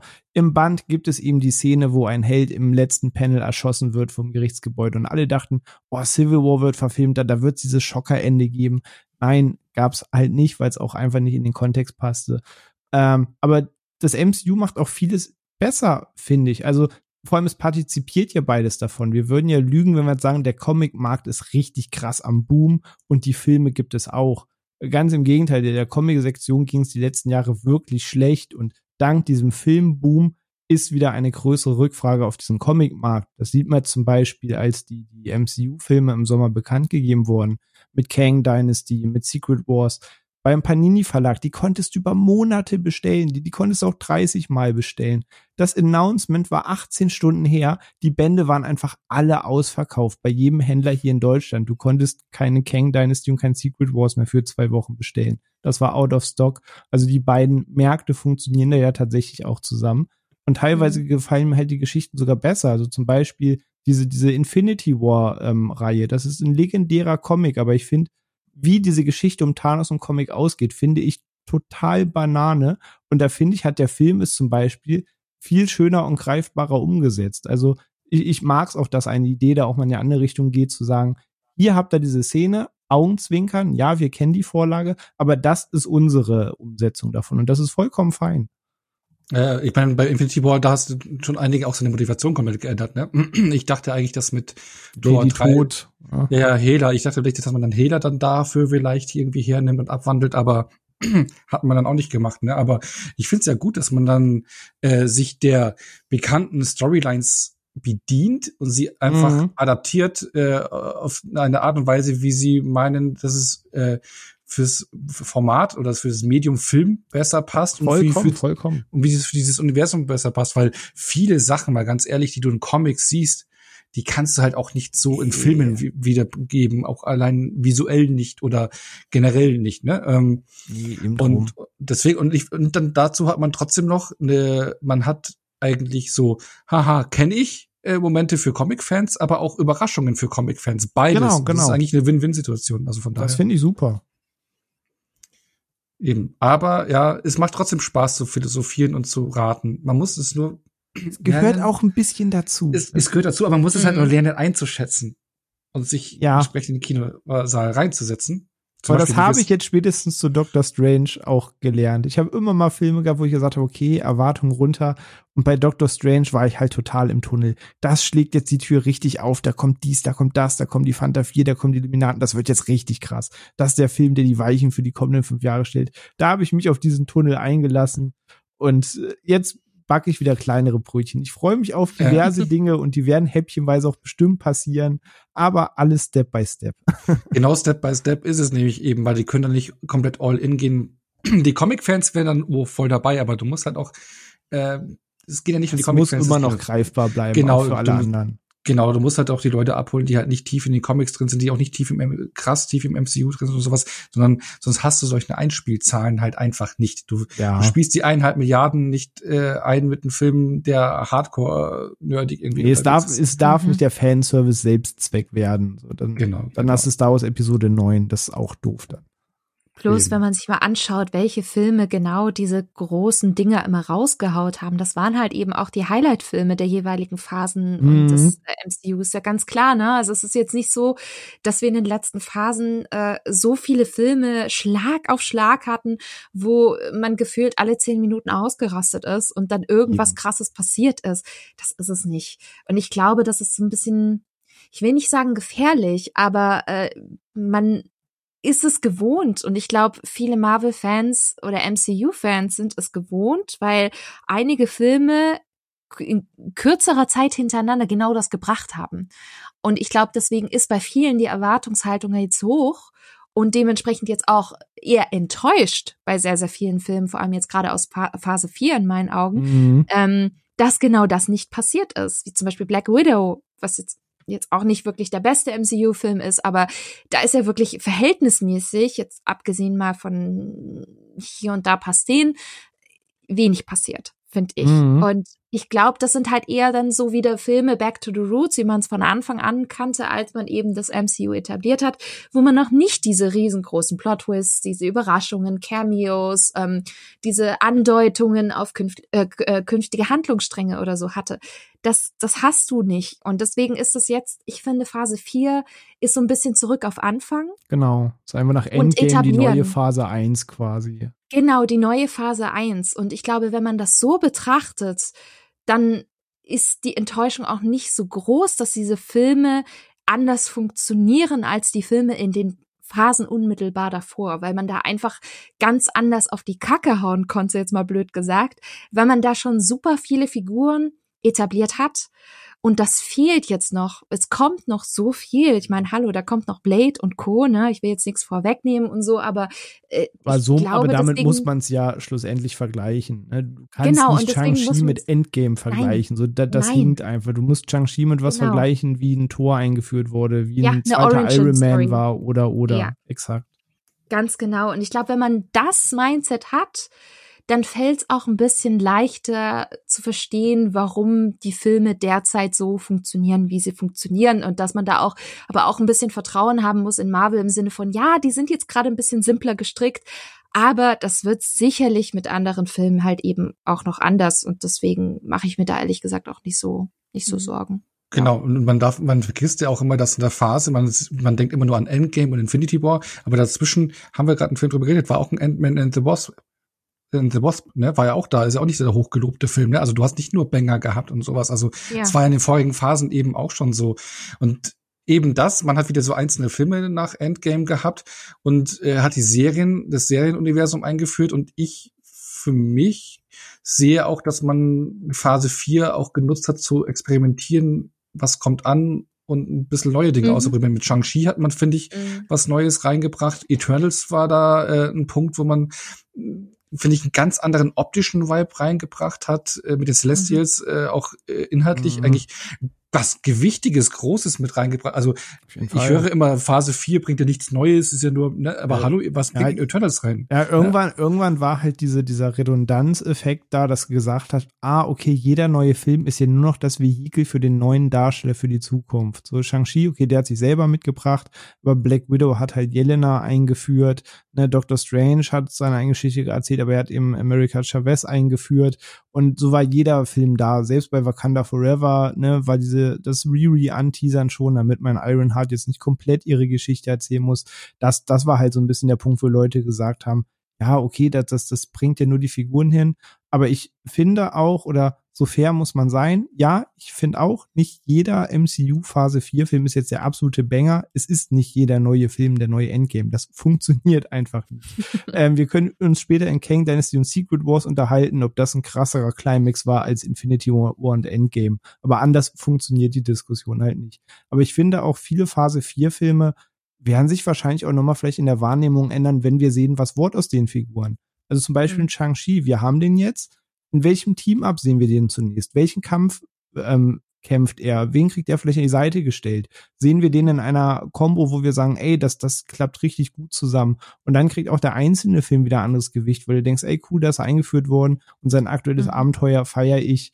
Ähm, in welchem Konzept sehen wir die Eternals nochmal wieder? Und da wird sich sicherlich auch rückblickend noch mal ein bisschen was an der Wahrnehmung ändern. Auch manche Phase 1 Geschichte hat ein bisschen mehr Gewicht bekommen, als man gesehen hat, was in der Zukunft mit der Figur noch passiert. Und dann hast du nochmal zurückgeblickt und gesagt, ach ja, war ein cooles Abenteuer. Ja. Und die Kritik an Phase 4 war ja auch äh, im Prinzip, dass man jetzt, du hast ja bis Endgame oder Infinity War so diesen roten Faden schon oder die große Bedrohung gehabt, die weg war. Und die hat man in Phase 4 ist gar nicht, nur einmal kurz in der Loki-Serie angeteased. Mhm. Äh, mit einer Kang-Variante. Und jetzt starten wir ja mit Phase 5, äh, mit Ant-Man and the Wasp Quantumania, wo dann ja Kang richtig auf die Kacke haut. Ne? Also sozusagen zum ersten Mal richtig auftritt auf der großen Bühne. Das war die Erwartungshaltung. Wir haben gerade über das Thema Erwartungshaltung gesprochen. Ne? Also vor allem namentlich genannt werden durfte. Ne? Vorher war er quasi genau. jener, der bleibt und jetzt heißt Kang Kang. Genau, jetzt ist er Kang, genau, wurde auch in den Teasern, Trailern prominent äh, gezeigt und macht jetzt Ant-Man and the Wasp Quantumania zu einem Film, wir hatten ja gesagt, die ersten beiden Teile waren so Geschichten für so für sich. Und ich meine, abgesehen vom zweiten Teil von der Mid-Credit-Scene war da jetzt nichts wirklich was, was es fürs große Ganze dazu beigetragen hat. Aber jetzt eben schon. Oder auch nicht. Ja, das besprechen wir jetzt gleich, würde ich mal sagen. Weil es ist im Kern, so wie kann ich, glaube ich, teasern, trotz alledem doch eine sehr kleine, intime Geschichte, trotz alledem, die da im Kern erzählt wird. Klein, weil Endman. Ja, ja. ja. ja, so ein Quäntchen, naja. Ähm, genau, aber jetzt äh, äh, eben, wir starten jetzt mit Phase 5. Wir kriegen jetzt die große Bedrohung äh, gezeigt zum ersten Mal so richtig. Ähm, ja, das ist äh, eben so diese Erwartungshaltung wieder, was wir gerade gesprochen haben. Ja, wie war sie bei euch so vorab? Groß. Nicht klein. Nicht klein, also. groß. ähm, nee, tatsächlich groß. Ähm, in, insofern, dass ich Phase 4 verstehen kann, aber mir durch Phase 5 und vor allem den Auftakt von Phase 5 durchaus jetzt mehr Auftrieb ähm, erhofft habe, im Sinne von, dass es jetzt mehr abgeht. Ähm, wir wussten ja schon vorher, dass es jetzt die Einführung von, von Kang sein wird, der jetzt ja quasi der große Oberbösewicht jetzt äh, der kommenden Phasen sein wird, also quasi der neue Thanos bei kann man gar nicht sagen. Kang ist halt durchaus komplexer und denke ich auch noch mal, noch mal ein bisschen eine mhm. Stufe weiter, als man Thanos kennengelernt hatte. Und deswegen war die Erwartung bei mir nicht ganz so gering.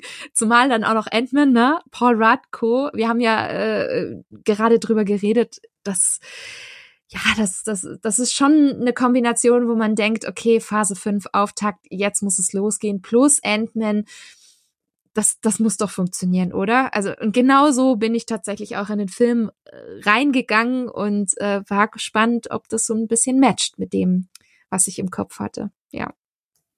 René, bei dir? Weil du hast ja bestimmt auch wieder x Millionen Gedanken gehabt, was passieren könnte und Theorien und Gerüchte. Ja, ja und nein tatsächlich. Irgendwie schon. Also die, die Vorfreude war insofern riesig, dass Ant-Man für mich quasi einfach der, der Kang-Einführungsfilm ist. Und ich dachte mir, ey, egal was du erzählst, nicht erzählst, machst, nicht machst, ähm, für den Bösewicht cool ein. Ähm, aber Bianca hat es eben schon ganz richtig gesagt, Kang ist ein, ein sehr komplexes Konstrukt, weil äh, wir kommen da gleich noch zu. aber äh, Kang ist dann doch ein, ein sehr komplexes äh, Wesen und dachte mir, okay, du kannst unmöglich alles zu ihm erzählen, aber du musst ihn irgendwie erstmal einführen. Du musst ihn aber auch greifbar als Bedrohung machen, du musst ihn aber auch noch irgendwie mysteriös lassen. Und dass dann Ant-Man quasi der erste Film sein darf, das, das fand ich spannend. Ähm, mhm. Das Gespräch hatte ich auch mit meiner Freundin nach dem Kino gehabt, die auch sagte, ne, Ant-Man ist halt schon immer irgendwie so eine Randfigur. Die Geschichte war da immer mal dazwischen geschoben. Es kam der erste Endman ja auch natürlich noch eingeschoben, damit wir ihn schon mal in Civil War gesehen haben und, und, und. Ähm, und jetzt darf er diese Phase eben einleiten, die gerade nach der ganzen Kritik auf Phase 4 und wo immer wieder gesagt wurde, ja, Phase 4 bringt in Position nach Phase 5, da geht's los. Das Augenmerk ist da natürlich riesig gewesen. Dann, was, was geht denn jetzt los? Was startet denn jetzt? Was kriegen wir denn zu sehen? Ähm, unter dem Aspekt war die Erwartungshaltung schon sehr, sehr groß.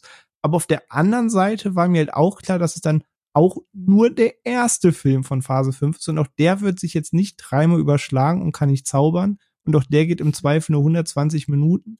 Deswegen war eigentlich meine ganze Erwartung nur, führt Kang einfach cool ein, macht den greifbar, sorgt dafür, dass ein Kinozuschauer sagt, cool, Ich habe immer noch zehn Fragezeichen über dem Kopf, aber ich bin gewillt, da mehr jetzt drüber zu erfahren und das dann häppchenweise dem Zuschauer beizubringen. Mhm. So, das, das war meine, meine, meine Kernerwartung und äh, ja. Ja, so ähnlich geht's mir auch wie euch da. Aber dann kamen so die ersten, aber ist ja schon, äh, dass ich eine Tonalität vorgebe, das aber streichen. Dann kamen die Trailer, die ersten. äh, ja, wie haben die da so eure Erwartungen, Vorfreude befeuert oder nicht? Oder wie habt ihr darauf reagiert? Weil ich finde es ja immer so spannend, gerade, ich meine, Disney oder halt Marvel bringen ja dann immer so schön diesen Fahrplan, wo man dann auch immer so, also das Timetable, wann welcher Film rauskommt, wo man dann auch schon so den Schriftzug sieht. Und ähm, wo Quantum Mania äh, angekündigt worden ist, ah ja, gab schon erste Theorien. Und dann kommt ja das erste Bewegtmaterial. Ne? Also man wusste auf jeden Fall schon von der anhand der Thematik, okay, wir sind jetzt in der Quantenebene, der Film wird auf jeden Fall eine andere Tonalität haben und einen anderen Stil haben wie die ersten beiden Filme. Und dann ist es natürlich immer spannend, im Trailer zu sehen, wie sieht es aus, weil man dann zum ersten Mal diese neue Tonalität sieht, ne? also doch bevor man im Kino ist. Und, und wie war das so bei euch? Wie haben da die Teaser-Trailer auf euch gewirkt, sofern ihr sie denn angeschaut habt? Weil es gibt ja auch Leute, die es nicht machen vorab. Oh, doch, ich schaue es meistens an. Also nicht bei allen Filmen, äh, aber jetzt bei Marvel mache ich das durchaus äh, zu 80, 90 Prozent. Außer ich habe das Gefühl, dass ich krieg schon irgendwie mit, äh, dass es sind krasse Spoiler dabei und es ist ein Film, wo ich mich echt nicht spoilern lassen möchte. Aber das war ja jetzt bei Quantum Mania nicht der Fall. Und ich fand, die Trailer haben jetzt nichts verändert bei mir äh, im Sinne von, ah ja, okay, gut. Ich freue mich immer noch und ich bin gespannt und ich hoffe, dass es einfach gut wird. So, das war immer noch mein äh, Tenor, nachdem ich die Trailer gesehen hatte. Also da hat sich nicht viel verändert. Ich habe mich ja diesmal tatsächlich zurückgehalten. Ich, ich wollte die Sachen mhm. gucken und ich kenne den ersten Teaser und den fand ich okay der hat mir nicht zu viel verraten, der hat mir ein bisschen was vom Setting gezeigt und den Rest äh, konnte man sich überraschen lassen. Und dann kam mir der zweite Trailer. Und ich habe dann gleich, äh, ich glaube, du warst es unter anderem, Onno, der es in unsere Gruppe geschrieben hat. Und ich habe es dann auch im Discord recht schnell gelesen. Und meine Freundin sagte es mir auch noch am Abend. Also ich habe am Tag des Trailers drei Warnungen bekommen mit, guck den nicht, der verrät schon wirklich viel. Wenn das jetzt nicht nur so False Advertising ist à la Guardians 2, ähm, dann, dann Vorsicht. Und dann dachte ich mir so, ja, okay, nee, dann lass dich lieber überraschen. Und da habe ich, glaube ich, das erste Mal seit langer, langer Zeit bis heute den Trailer einfach nicht gesehen. Hm. Ist auch gut, ne? Immer so unbefangen dann. Ja, obwohl in, in Kürze sollte ich mal nochmal gucken, weil jetzt will ich schon wissen, hat er wirklich so viel verraten oder, oder war das, kam das dann doch nur so rüber? Aber das, das werde ich mir demnächst nochmal anschauen. Ja, ist immer spannend danach zu sehen, ne? Also bei mir zum Beispiel muss ich sagen, dass ich anhand des Trailers dachte, so, ich weiß nicht, wann kam der erste raus? Ähm, schon ein paar Monate her. Hoffentlich mhm. drehen sie noch an der Technikschraube. Das war so mein Gedanke. Ne? Aber ähm, dazu glaube ich später mehr. Weil das ist auch, oder das heißt später mehr, aber die Technik, die ich es gerade kurz angesprochen habe, wir werden nachher, glaube ich, detaillierter drüber reden, ist ja auch so ein Punkt, weil jetzt nach den Trailern kam der Film ins Kino und bevor wir natürlich ins Kino sind, waren ja schon die ganzen Kritiker drin. Und man hat's ja, also zumindest bei mir in der Twitter-Bubble oder Social Media-Bubble, zerrissen. wurde das Ding richtig zerrissen. Eben auch die von mir angesprochene Technik, ähm, die Optik des Films. Ähm, also das war so Hauptaugenmerk, ne, was ich so mitbekommen habe. Also ich habe keine, eigentlich keine Kritiken vorab gelesen und ich habe auch keine Videos von Kritikern und sowas angeschaut, gar nichts. Ich ich habe nur das mit der Technik mitbekommen. So manche haben halt hier und da ein paar Brocken bei Twitter rausgehauen, was denn jetzt doof ist. Aber ja, der wurde richtig zerrissen. Ne? Hat es da also euch äh, beeinflusst und könnt ihr diese harschen Töne da verstehen, die teilweise ähm, rausgehauen worden sind? Nee, nicht so direkt. Ich, ich habe mich aber auch irgendwas der Diskussion rausgezogen. Es ist vollkommen fein, wenn du, du kannst aus dem Kino gehen und sagen, ey, ich fand das richtig scheiße. So, das ist dein gutes Recht. Du kannst so sagen, ich habe mich so gefreut und ich bin jetzt so enttäuscht, deswegen bin ich richtig sauer. Das ist auch dein gutes Recht. Ähm, aber diese Diskussion auf Social Media, und das hatten wir hier schon ganz oft und im MCU polarisiert das immer noch mehr als bei einem anderen Film, wenn das Baden geht. Mhm ähm, da schwingt halt sehr schnell diese Häme mit. Und damit kann ich nicht so gut. Find den Film scheiße, seid davon enttäuscht, sag, das war's für mich mit MCU, sag von mir aus nach Endgame erreicht mich das also nicht mehr, ist alles fein. Aber wenn ich dann noch lese, dass Leute in 17 Tweets drauf rumhacken, dass jetzt noch mal 0,3 Sterne Tomaten sonst wie runtergegangen sind und guckt euch das an und jetzt bei 48, jetzt bei 47, das bei 37, ist der schlechteste Film, den ich je gesehen habe, dann denke ich mir auch, ey, wie sehr kannst du denn drauf eintreten? Also wenn da diese Häme dann mitschwingt, dann bin ich da halt aus der Diskussion auch schnell raus. Ich denke, okay, Enttäuschung, Frust, alles fein, kennen wir alle. Ich mhm. verstehe auch nicht, was alle Welt an Avatar 2 findet. Muss ich auch nicht, ist alles cool. Ähm, aber wenn es dann nur noch um Schadenfreude und Bashen geht und ich hab's euch ja gesagt und das MCU ist tot und das ist alles kreativ dahin und dann bin ich aus der Diskussion halt auch raus, dann ist das für mich auch substanzlos. Und deswegen, ich habe mir da tatsächlich gar nicht so viel draus gemacht, weil ich kenne die Stimmen. Auf Eternals haben auch alle eingetreten und den fand ich vollkommen solide. Der hat Punkte eingeführt, mhm. die mich als Marvel-Fan wirklich glücklich gemacht hatten, da ich denke, okay, die führen Dinge ins Universum ein, das interessiert viele nicht. Mich als Fan interessiert das dann aber. Ich sehe die eh aus ein bisschen anderen Winkel als Marvel-Fan. Und dann dachte ich mir, okay, findet den alle kacke, aber bleib fair dabei. Und das habe ich halt irgendwie zumindest von dem, was ich gelesen habe, so ein bisschen vermisst. Ja. Also dieses Typ, also Entschuldigung, Bianca, ja? Nee, nee, ich fand's, ich fand's insofern ein bisschen spannend, dass ich äh, äh in puncto Kritikerstimmen da auch ein Unterschied festgestellt habe zwischen Leuten aus Deutschland, beziehungsweise vielleicht auch Europa und den USA, beziehungsweise Großbritannien. Also ich weiß nicht, ich war am Anfang, ich, ich habe die ersten Kritikerstimmen gelesen, als die Premiere rum war in LA. Und da waren sehr viel, also da haben die Stimmen überwogen, die eigentlich gesagt haben, hey, das ist eigentlich ein recht guter Film, der, der Spaß machen kann. Und mit dieser Erwartungshaltung bin ich eigentlich quasi auch reingegangen und habe danach keine weiteren Kritiken mehr gelesen, zumindest nicht in, in Deutschland. Und deswegen war ich dann schon äh, ja so ein bisschen bisschen überrascht, äh, äh, wie, wie bashing dann doch die Kommentare waren, nachdem ich jetzt im Film gewesen bin und dann auf Twitter gegangen bin, dann habe ich mich ein bisschen damit beschäftigt und ähm, das fand ich dann auch ein bisschen too much. Also das siehst du auch von der Tonalität hier und da, äh, da macht's gewissen Leuten schon Spaß zu sagen, haha, guck hier, Marvel Studios kriegt's mal wieder nicht hin und so. Das, ja, man kann es auch übertreiben. Ja. Ja, also so Marvel oder MCU kriegt's ja immer so ein bisschen ab. Er hat auch viele Hater oder die sagen, oh, es war jetzt nicht so gut und sowas da drauf zu hauen, das macht dann irgendwie manchen Leuten irgendwie Spaß und keine Ahnung, äh, schimpfen über das MCU, überschauen jeden Film, verstehe ich dann auch nicht. Aber es ist auch, aber äh, äh, spannend ist ja auch wieder, Bianca, was du gerade gesagt hast, der Unterschied zwischen USA und Deutschland äh, oder Europa, ne, generell. Also das habe ich auch vor allem, war, war sogar vorletztes Jahr bei Ghostbusters bei den neuen Film gesehen, der in den USA ja echt nicht gut ankam von den Kritiken, aber hier sehr gut zum Beispiel. Also da sieht man schon immer irgendwie unterschiedlichste Wahrnehmungen. Das finde ich irgendwie spannend, ob das irgendwie am Sehgewohnheiten liegt oder woran. Also wäre spannend zu hören warum das gerade jetzt hier wieder so unterschiedlich ist.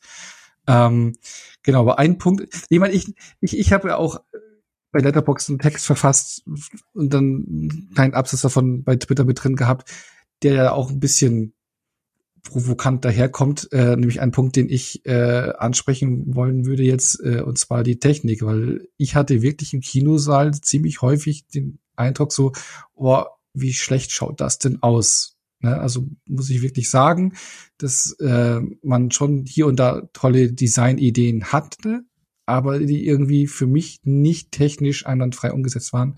Man sieht's äh, ähm, an der Beleuchtung und, und wie man die Figuren eingesetzt hat und, und auch die Ausarbeitung von dieser ganzen Welt. Also es sieht sehr künstlich, äh, künstlich für mich aus und ich habe mich nie als Zuschauer immersiv in so einer anderen Welt gefühlt gehabt. Also dass ich jetzt wirklich so in dieser Quantenebene drin bin. Natürlich ist es eine eine Fantasiewelt oder eine ausgedachte Welt und man hatte ja keine Vergleichswerte, aber irgendwie hat sich für mich da nichts plastisch greifbar angefühlt. Also das ist ein Kritikpunkt, den ich schon sehr verstanden habe eigentlich und den ich auch so wahrgenommen habe im Kino. Wie, wie war das denn bei euch? Hm, teilweise. Also teilweise fand ich es äh, gelungen umgesetzt. Ähm, Gerade die ganzen Jules Verne, Pulp, Movie-Vibes, die man zum Beispiel auch bei äh, dem letzten Disney-Animationsfilm ja gesehen hat. Mhm. Strange World ist mir sofort in den Sinn gekommen, weil ich mir dachte, oh, Marvel äh, greift die Idee komplett auf. Oder jetzt auch, ich war in Tokio, dort gibt's den wirklich in meinen Augen besten Freizeitpark der Welt, Tokyo Disney Sea.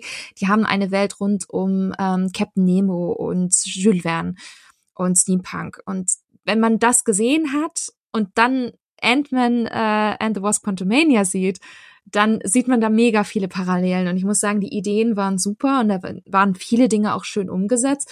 Aber einige Dinge, Kritikpunkte kann ich durchaus auch verstehen, kann man aber auch nachvollziehen, wenn man jetzt die aktuellen Berichte auch hört, dass durchaus Teams abgezogen worden sind, VFX-Teams von Quantumania zugunsten für Wakanda Forever.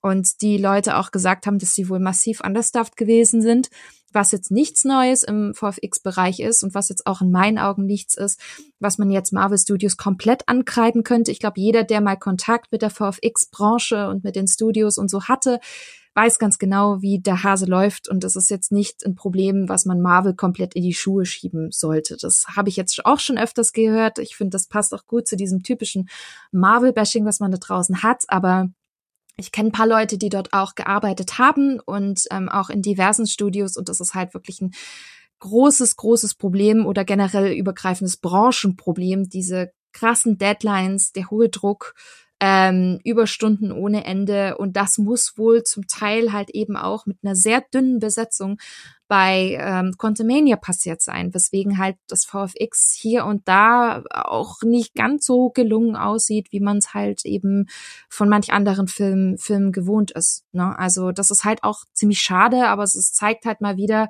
so ein bisschen diese, diese dunkle Seite der, der Branche und vor allem gerade im Bereich äh, VFX. Und man hofft einfach, oder ich hoffe, dass dadurch eben auch die großen Studios daraus immer ein bisschen lernen ich glaube es zwar immer nie so richtig, weil es ist halt auch so wie bei uns hier mit der Agenturbranche in Deutschland. Das ändert sich halt irgendwie auf Dauer dann auch nichts.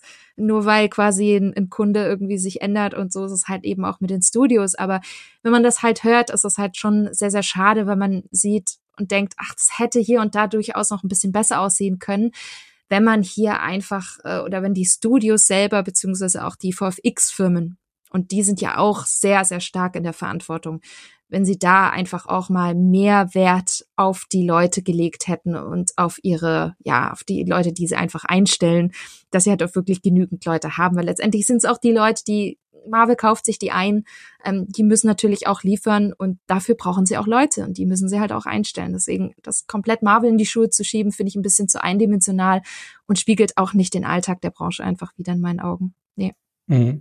Also ich glaube, man hat da jetzt auch anhand der Kritik äh, gelernt. Also man hat sich, glaube ich, die Kritik schon zu Herzen genommen, weil The Marvels ist ja jetzt verschoben worden und wurde auch gesagt, Begründung ist, dass man mehr Zeit für die Post-Production hat. Ne? Ich glaube, das ist vier, fünf Monate, glaube ich, ist der Film jetzt verschoben worden, damit er noch ein bisschen mehr drehen kann, weil abgedreht ist er ja. Und ich habe auch heute zum Beispiel noch gelesen, dass jetzt hier bei Quantum Mania ähm, man vier Wochen vor Kinostart das Ende noch umgeändert hat und auch noch mal äh, teilweise 120 Wochenstunden die Leute dran gearbeitet haben, um das äh, Ende noch hinzubekommen.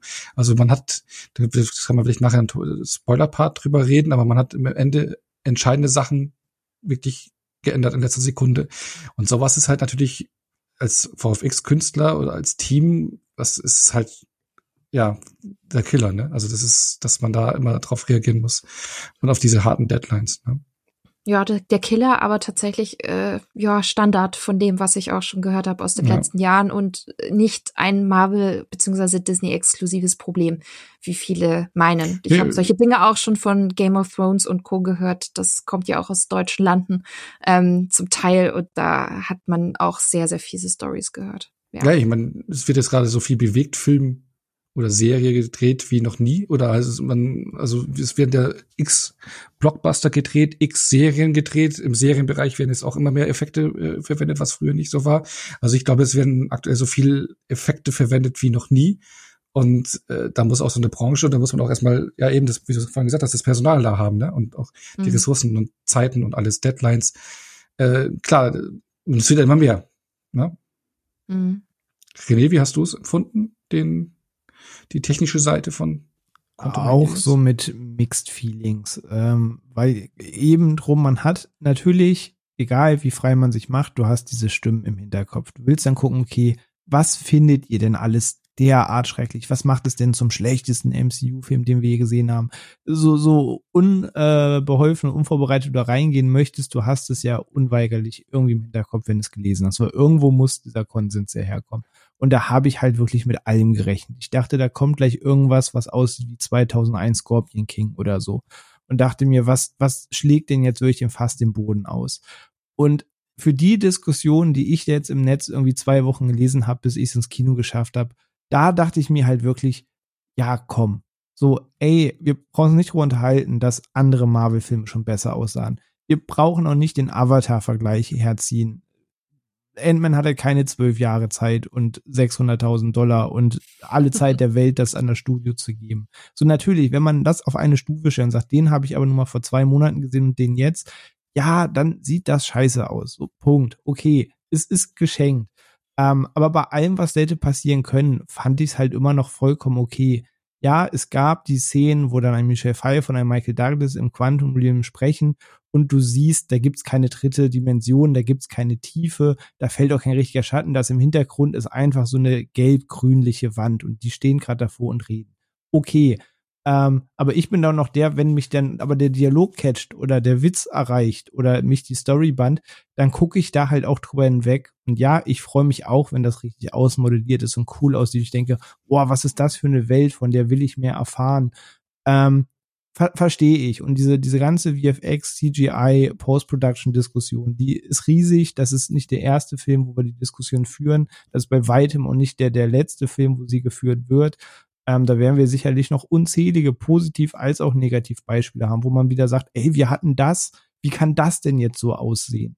Ähm, ja, es ist ein Branchenproblem, wie Bianca gerade schon ganz richtig sagt. Das ist auch kein reines MCU-Problem und da sehe ich also nicht, dass die Verantwortlichen sich die Hände kriegen und gesagt haben, na warte, das sieht jetzt richtig scheiße aus, wenn das ins Kino kommt. So, das, das wollte auch niemand der Beteiligten. Ähm, aber ich habe da nach allem, was ich gelesen gehört habe, mit bedeutend Schlimmerem gerechnet. Da gab es immer noch Gimmicks wie diese, ich nenne es mal spoilerfrei, Star Wars Bar, wo ich sage, ey, das ist eine coole Idee, das ist das Setting und Location, die ich mag. Und da gab es auch einige Szenen, wo ich gesehen habe, ja, das ist halt ein Greenscreen im Hintergrund.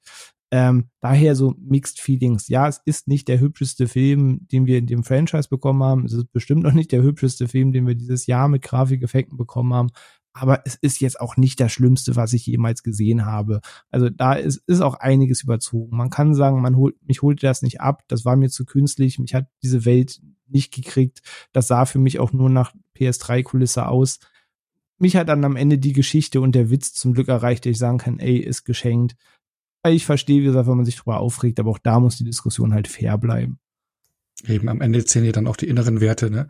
Aber ähm, klar, es ist ja nicht das Mieseste, was man je gesehen hat, aber man hat hier schon ein Budget von 200, 250 Millionen ja. MCU nah, ne? Also dann geht man schon mit anderen äh, Parametern dran, wie man jetzt zum Beispiel an Asylum-Produktionen rangeht. Oder Nein, so. man soll nicht alles durchwinken, ja. man soll ja. auch nicht überall sagen, oh, die armen Künstler, anders ging's halt nicht. So, es soll natürlich ein gewisser Standard herrschen, dass man sagt, so, das soll schon ordentlich aussehen in so einem Multimillionen-Ding. Ähm, aber vielleicht geht das Ganze auch ein bisschen sachlicher man kann da enttäuscht sein. Wie gesagt, vollkommen fein. Ich habe auch deine Review gelesen. Ich finde das alles auch nicht reißerisch. Ich finde das bei dir alles fair kommuniziert. Da kann man sagen, ey, ich habe mir da einfach was anderes erwartet. Ist, ist vollkommen fein. Das, ich freue mich auch, wenn es besser aussieht. Ohne Frage. Ja, ja. Ja, vielleicht spitze ist mit äh, The Marvels. Ich meine, der ist mehr äh, Post-Production-Zeit bekommt, der Film. Äh, vielleicht lernen sie daraus, weil die Kritik ist schon groß. Ne? Ich meine, äh, ich glaube auch äh, in den USA läuft es nämlich nicht so gut, äh, über 70 Prozent Drop gegenüber dem Startwochenende bei den Zuschauerzahlen. Also es ist jetzt der größte Drop in der zweiten Woche bisher in der MCU-Geschichte.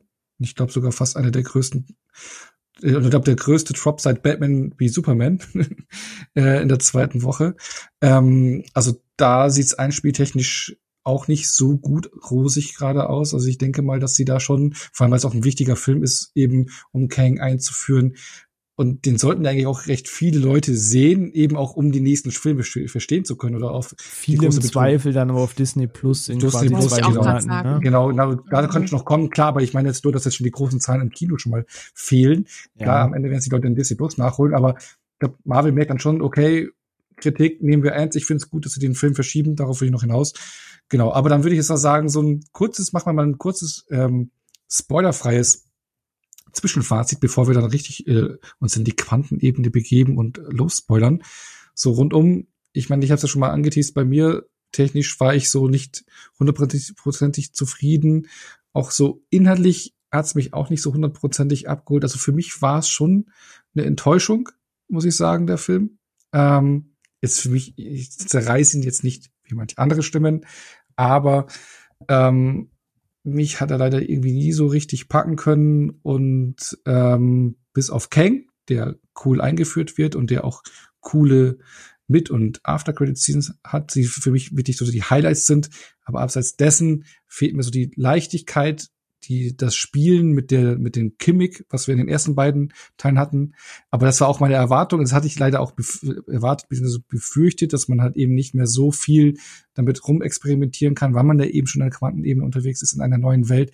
Aber ähm, darüber hinaus war es für mich dann doch eine Enttäuschung, auch gerade zum Finale hin, wo man ein paar Sachen auspackt, ich jetzt mal ein paar sagen, die mir irgendwie so nicht zugetan haben und äh, ja, die Einführung von Motok, äh, die werden wir auch nachher Gut, noch, das, das war schwierig. Ja, ne? also das ist auch mal ein ganz eigenes Thema, aber für mich, ich kann schon mal vorweggreifen, dass ich etwas enttäuscht war über diesen Film oder etwas mehr enttäuscht war und den jetzt nur durchschnittlich fand und für mich wirklich einer der schwächeren MCU-Filme ist. Aber ich, ich will jetzt erstmal so mit etwas Negativen vielleicht anfangen, damit ihr vielleicht positiver endet. ich weiß es nicht, hoffentlich.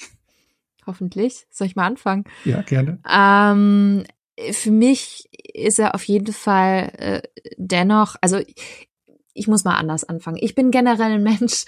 Ich, ich kann mir aus sehr vielen Filmen immer noch was Gutes und was Positives ziehen. Und ähm, klar, ich bin ich bin Marvel-Fan und ich äh, mag das MCU und natürlich muss ich auch sagen, Ant-Man äh, and the Wasp Quantumania lässt hier und da schon einiges an Potenzial auf der Strecke. Ich vermisse die Tonalität und die Leichtigkeit aus den ersten Teilen, verstehe aber auch gleichzeitig, warum man diese an äh, zum Großteil einfach gecuttet hat, weil es hier einfach um was ganz anderes geht und das ist auch ein ganz anderer Film, auch wieder ein ganz anderes Genre, was hier behandelt wird. Deswegen schon ein bisschen fair enough. Dennoch habe ich es so ein bisschen vermisst, weil das für mich einfach mit Ant-Man komplett verknüpft ist. Das hätte man in meinen Augen ein bisschen mehr bringen sollen. Dennoch war es für mich ein unterhaltsamer Film, der ganz gut war. Ich mir aber hier und da an vielen Stellen ja doch noch ein bisschen mehr erhofft hatte dafür, dass es jetzt der große Auftakt ist für Phase 5, dadurch, dass es natürlich Kang einführt, was in meinen Augen wirklich wundervoll ist. Ich glaube, da gehen wir wahrscheinlich gleich noch mal ein bisschen näher drauf ein. Jonathan Majors ist ein Traum, wirklich. Ähm, fand ich schon am Ende von, von Loki Season 1, der Monolog, den er wirklich als ähm, Hero Remains äh, gemacht hat, der hat mich wirklich von den Socken gerissen. Und ich dachte mir, okay, wenn das jetzt Kang ist, können wir uns mega freuen. Und ich finde, für mich war das echt auch einer der großen Charaktere, warum ich dann doch ähm, sehr viel Spaß dann an vielen Stellen überraschenderweise mit Quantumania hatte. Ähm, dennoch gibt's für mich nur ein solide, weil da doch einiges an Potenzial in puncto Story und Co. verschenkt worden ist. Ja, aber im Großen und Ganzen kann ich so die Kritiker-Hate-Stimmen nicht zu 100% nachvollziehen. Nee, ist mit so too much. Und Crumpy René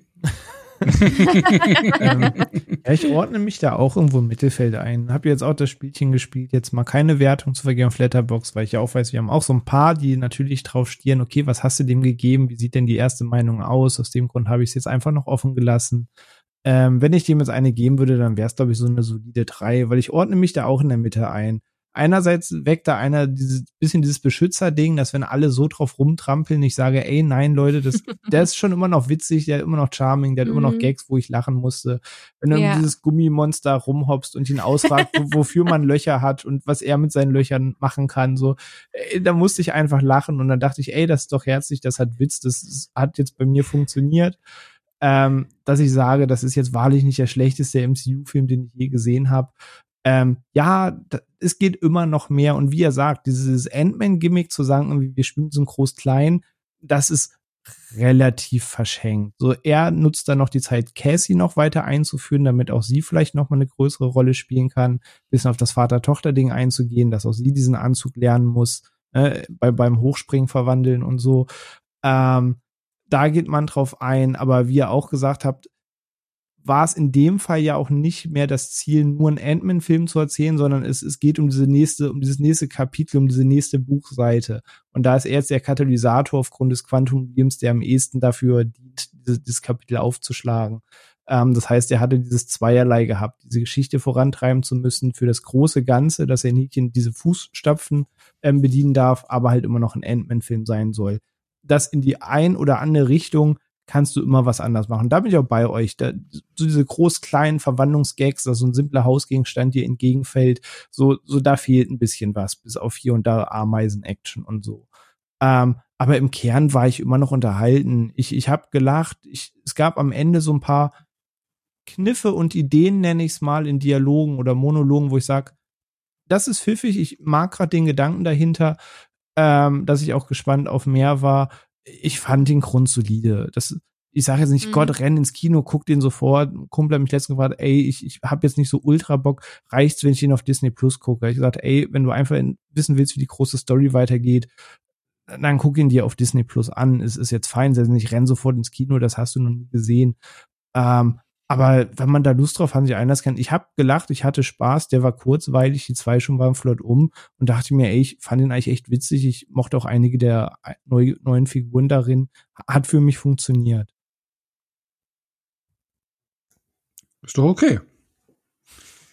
Da sind wir nicht so äh, zerrisstechnisch unterwegs wie die anderen Kritiker, sondern ja, so wie es ist.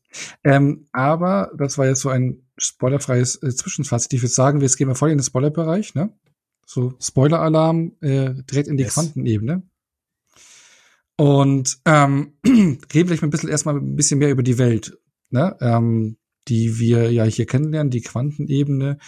Ähm, wir haben jetzt gerade schon technisch drüber geredet, aber wie hat so für euch so der generelle Aufbau und die Einführung in diese Welt gefallen? Ich meine, René, du hast auch gerade schon gesagt, so diese Cantina-Szenen, äh, Anspielungen, die wir hatten, oder äh, ja, auch ähnliche Bilder fast wie, wie in, in, in Strange World, ne? Äh, aber hat das alles so für euch mhm. funktioniert und hat man auch die Momente, die man in den einzelnen Szenarien hatte, haben die für euch wirken können?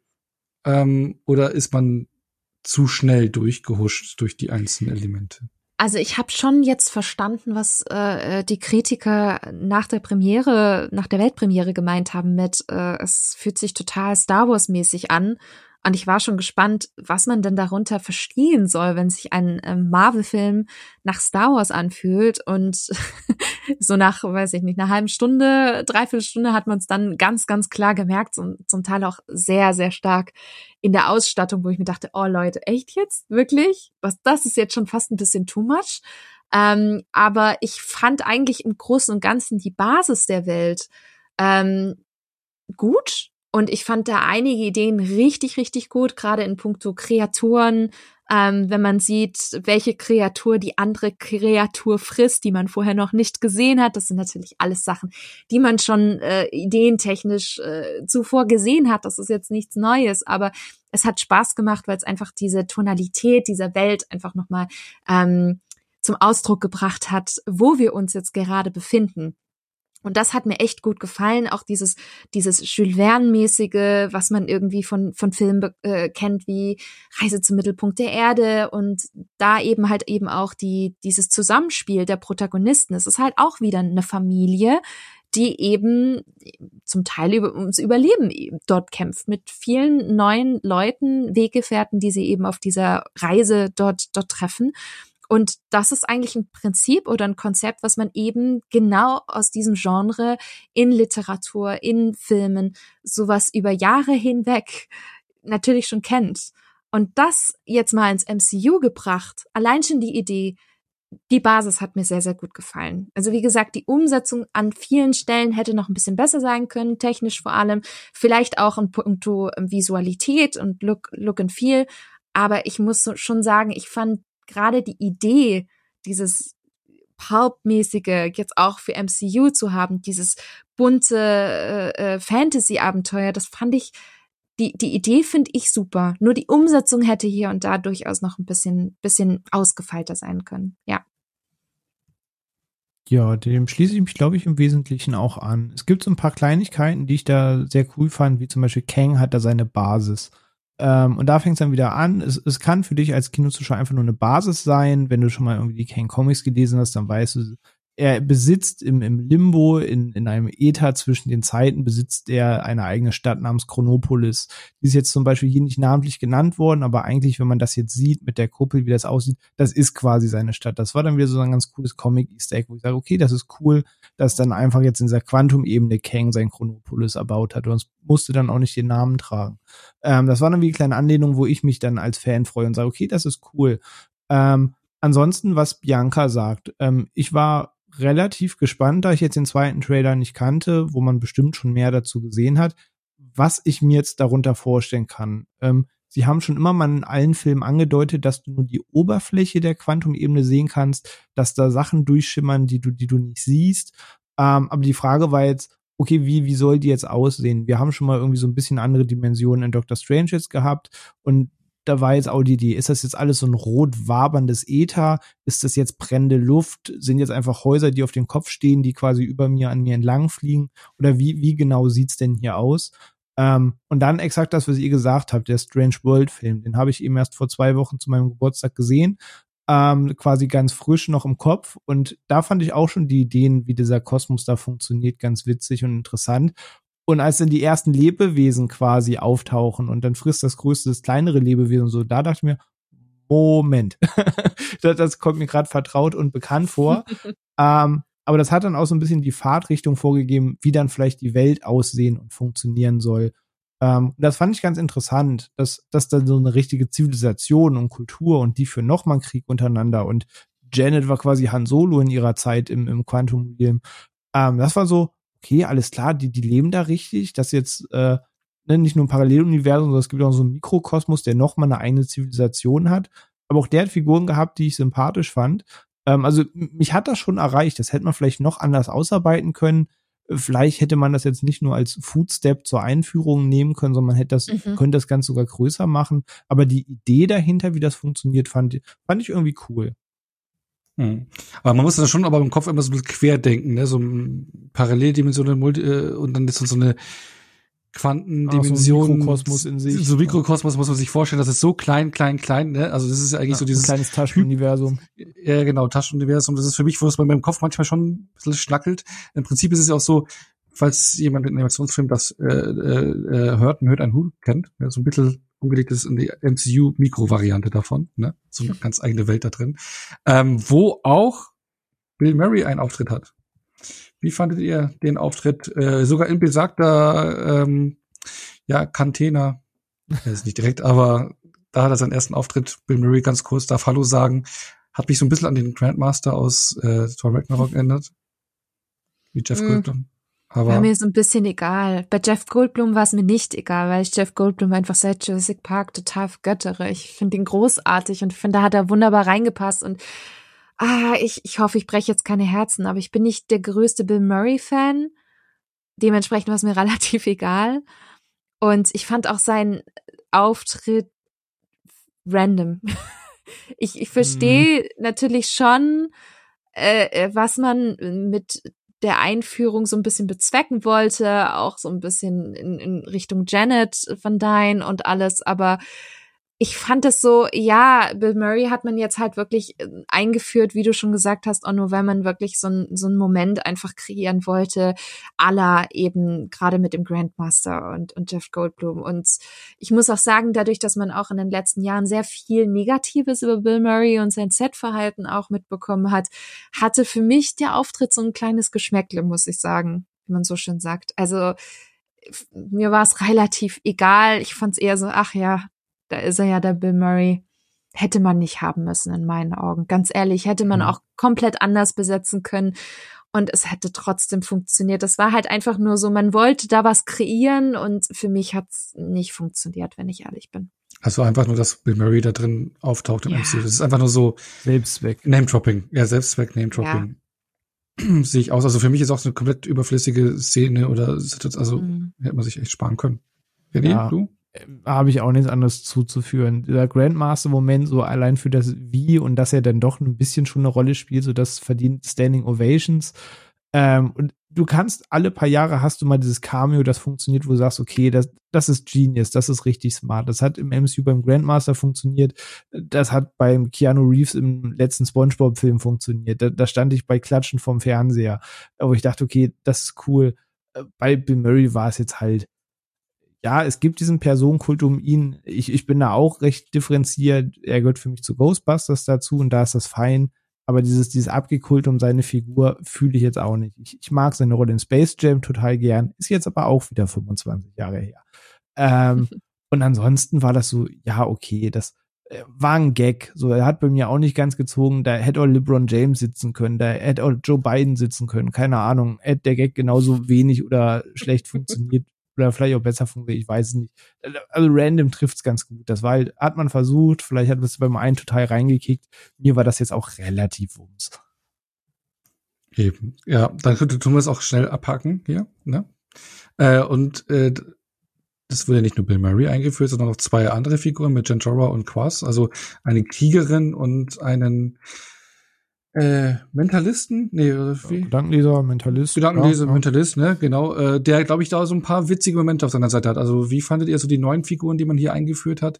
Ich meine, richtig viel Raum mhm. zur Entwicklung bekommen sie ja jetzt nicht, sind auch eher so ein Kimmig, die hier so und da, ja, okay, wir müssen den Leuten, die da leben, auch mal so ein bisschen Gesicht geben und da sind auch welche. Ja, und Jandora ist ein bisschen auch Katalysator für Cassies Motivation auch einfach, ne, um, um ihr mhm. einen Plot an die Hand zu geben. Da dienen sie ja dann so ein bisschen für.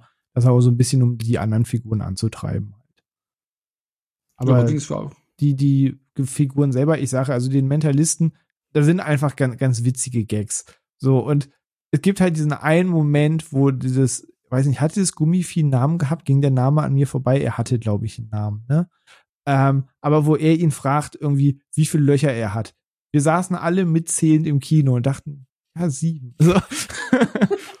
und das Beste war dann noch der Gesichtsausdruck von Paul Rudd wo du, und diese Pause, wo du wusstest, er zählt jetzt genauso genau. nach wie wir im Saal. Das, also die, die Szene war tatsächlich auch vom Timing her richtig, richtig gut. Ja. ja, und da musste ich wirklich laut lachen und dachte mir, okay, das ist charmant. Und, und dann hakt er auch noch nach mit, äh, können deine Löcher irgendwas, kommt da Milch raus und so. Und du weißt genau, du würdest diese Frage auch nicht beantworten wollen. Das ist einfach mega unangenehm. Aber dieses Wesen versteht es nicht und findet es mega faszinierend. Dieser Gag hat wunderbar bei mir funktioniert. Und dass der Mentalist auch mal steht, nein, denk da nicht dran, hör auf daran zu denken. Sorry, nein, ich kann nicht das. Das ist plump, aber ich, ich musste einfach lachen. Ich, ich fand das charming. Aber von daher, da hat's mich schon gehabt. Aber wisst ihr, was mir für mich den Gag kaputt, äh, kaputt gemacht hat? Weil, weil, weil dieses Wesen ist das sofort zu Scott Lang und hat die Frage gestellt, oh, ich wollte schon immer mal wissen, aber um ihn rum, das sind doch auch alles Humanoiden, menschliche Wesen. Da hätte er doch auch die Frage schon längst stellen können. Warum will er sie unbedingt von Scott Lang hören und ah, endlich mal jemand, den ich Frage stellen kann. Rundherum sind lauter. Aber er hält ja irgendwie Menschen noch mal für eine andere Spezies scheinbar, auch wenn die anderen irgendwie humanoid sind, aber irgendwie sie, sie definieren sich ja nicht als Mensch. Sie, sie nennen ihn ja als Mensch, genau. als wäre irgendwie ein Alien von einem anderen Stern. Das Ach so, mein, ja, also ich hätte gedacht, weil man sieht ja, ja, das, das war den, der Gedanke, den ich Aber da ja, du hast recht, die anderen sind genauso humanoide. Wenn jetzt keiner ja. sagt, das ist die Quantum Realm Spezies XY, sondern dir stumm den Film anguckst, sagst du, der ist ein Mensch und der auch. Der sieht halt aus wie Superheld, sie wie eine Amazone. Ähm, aber ja, ja, ich, ich verstehe, was du meinst, aber. Mm, da holpert's ein bisschen. Da ja, genau. ein bisschen. Aber man kann sich's halt so erklären im Sinne von das, was äh, jetzt hier René gerade gesagt hat, ne? Also eigentlich sind sie ja gar keine Menschen. Und der andere kommt jetzt halt komplett neu rein von irgendeinem anderen Stern. Nein, nenne ich es jetzt mal in Anführungsstrichen. Sie verstehen es ja selber nicht, woher er da kommt.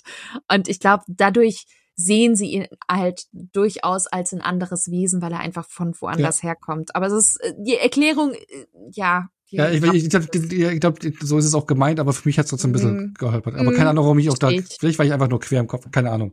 Nee, verstehe ich. aber ähm, René, du hast ja gerade auch die Jandora angesprochen, die so ein bisschen so Katalysator für die Cassie war. Und ähm, Cassie Lang spielt jetzt hier auch eine größere Rolle. Man hat sie ja als kleines Mädchen in den ersten beiden Filmen kennengelernt, dann an den Endgame hatte sie einen Auftritt, aber da wurde sie ähm, noch von Emma Foreman gespielt und jetzt äh, gab es ein Recasting mal wieder im MCU. Es hat ja auch schon Tradition, kam ja schon häufiger vor.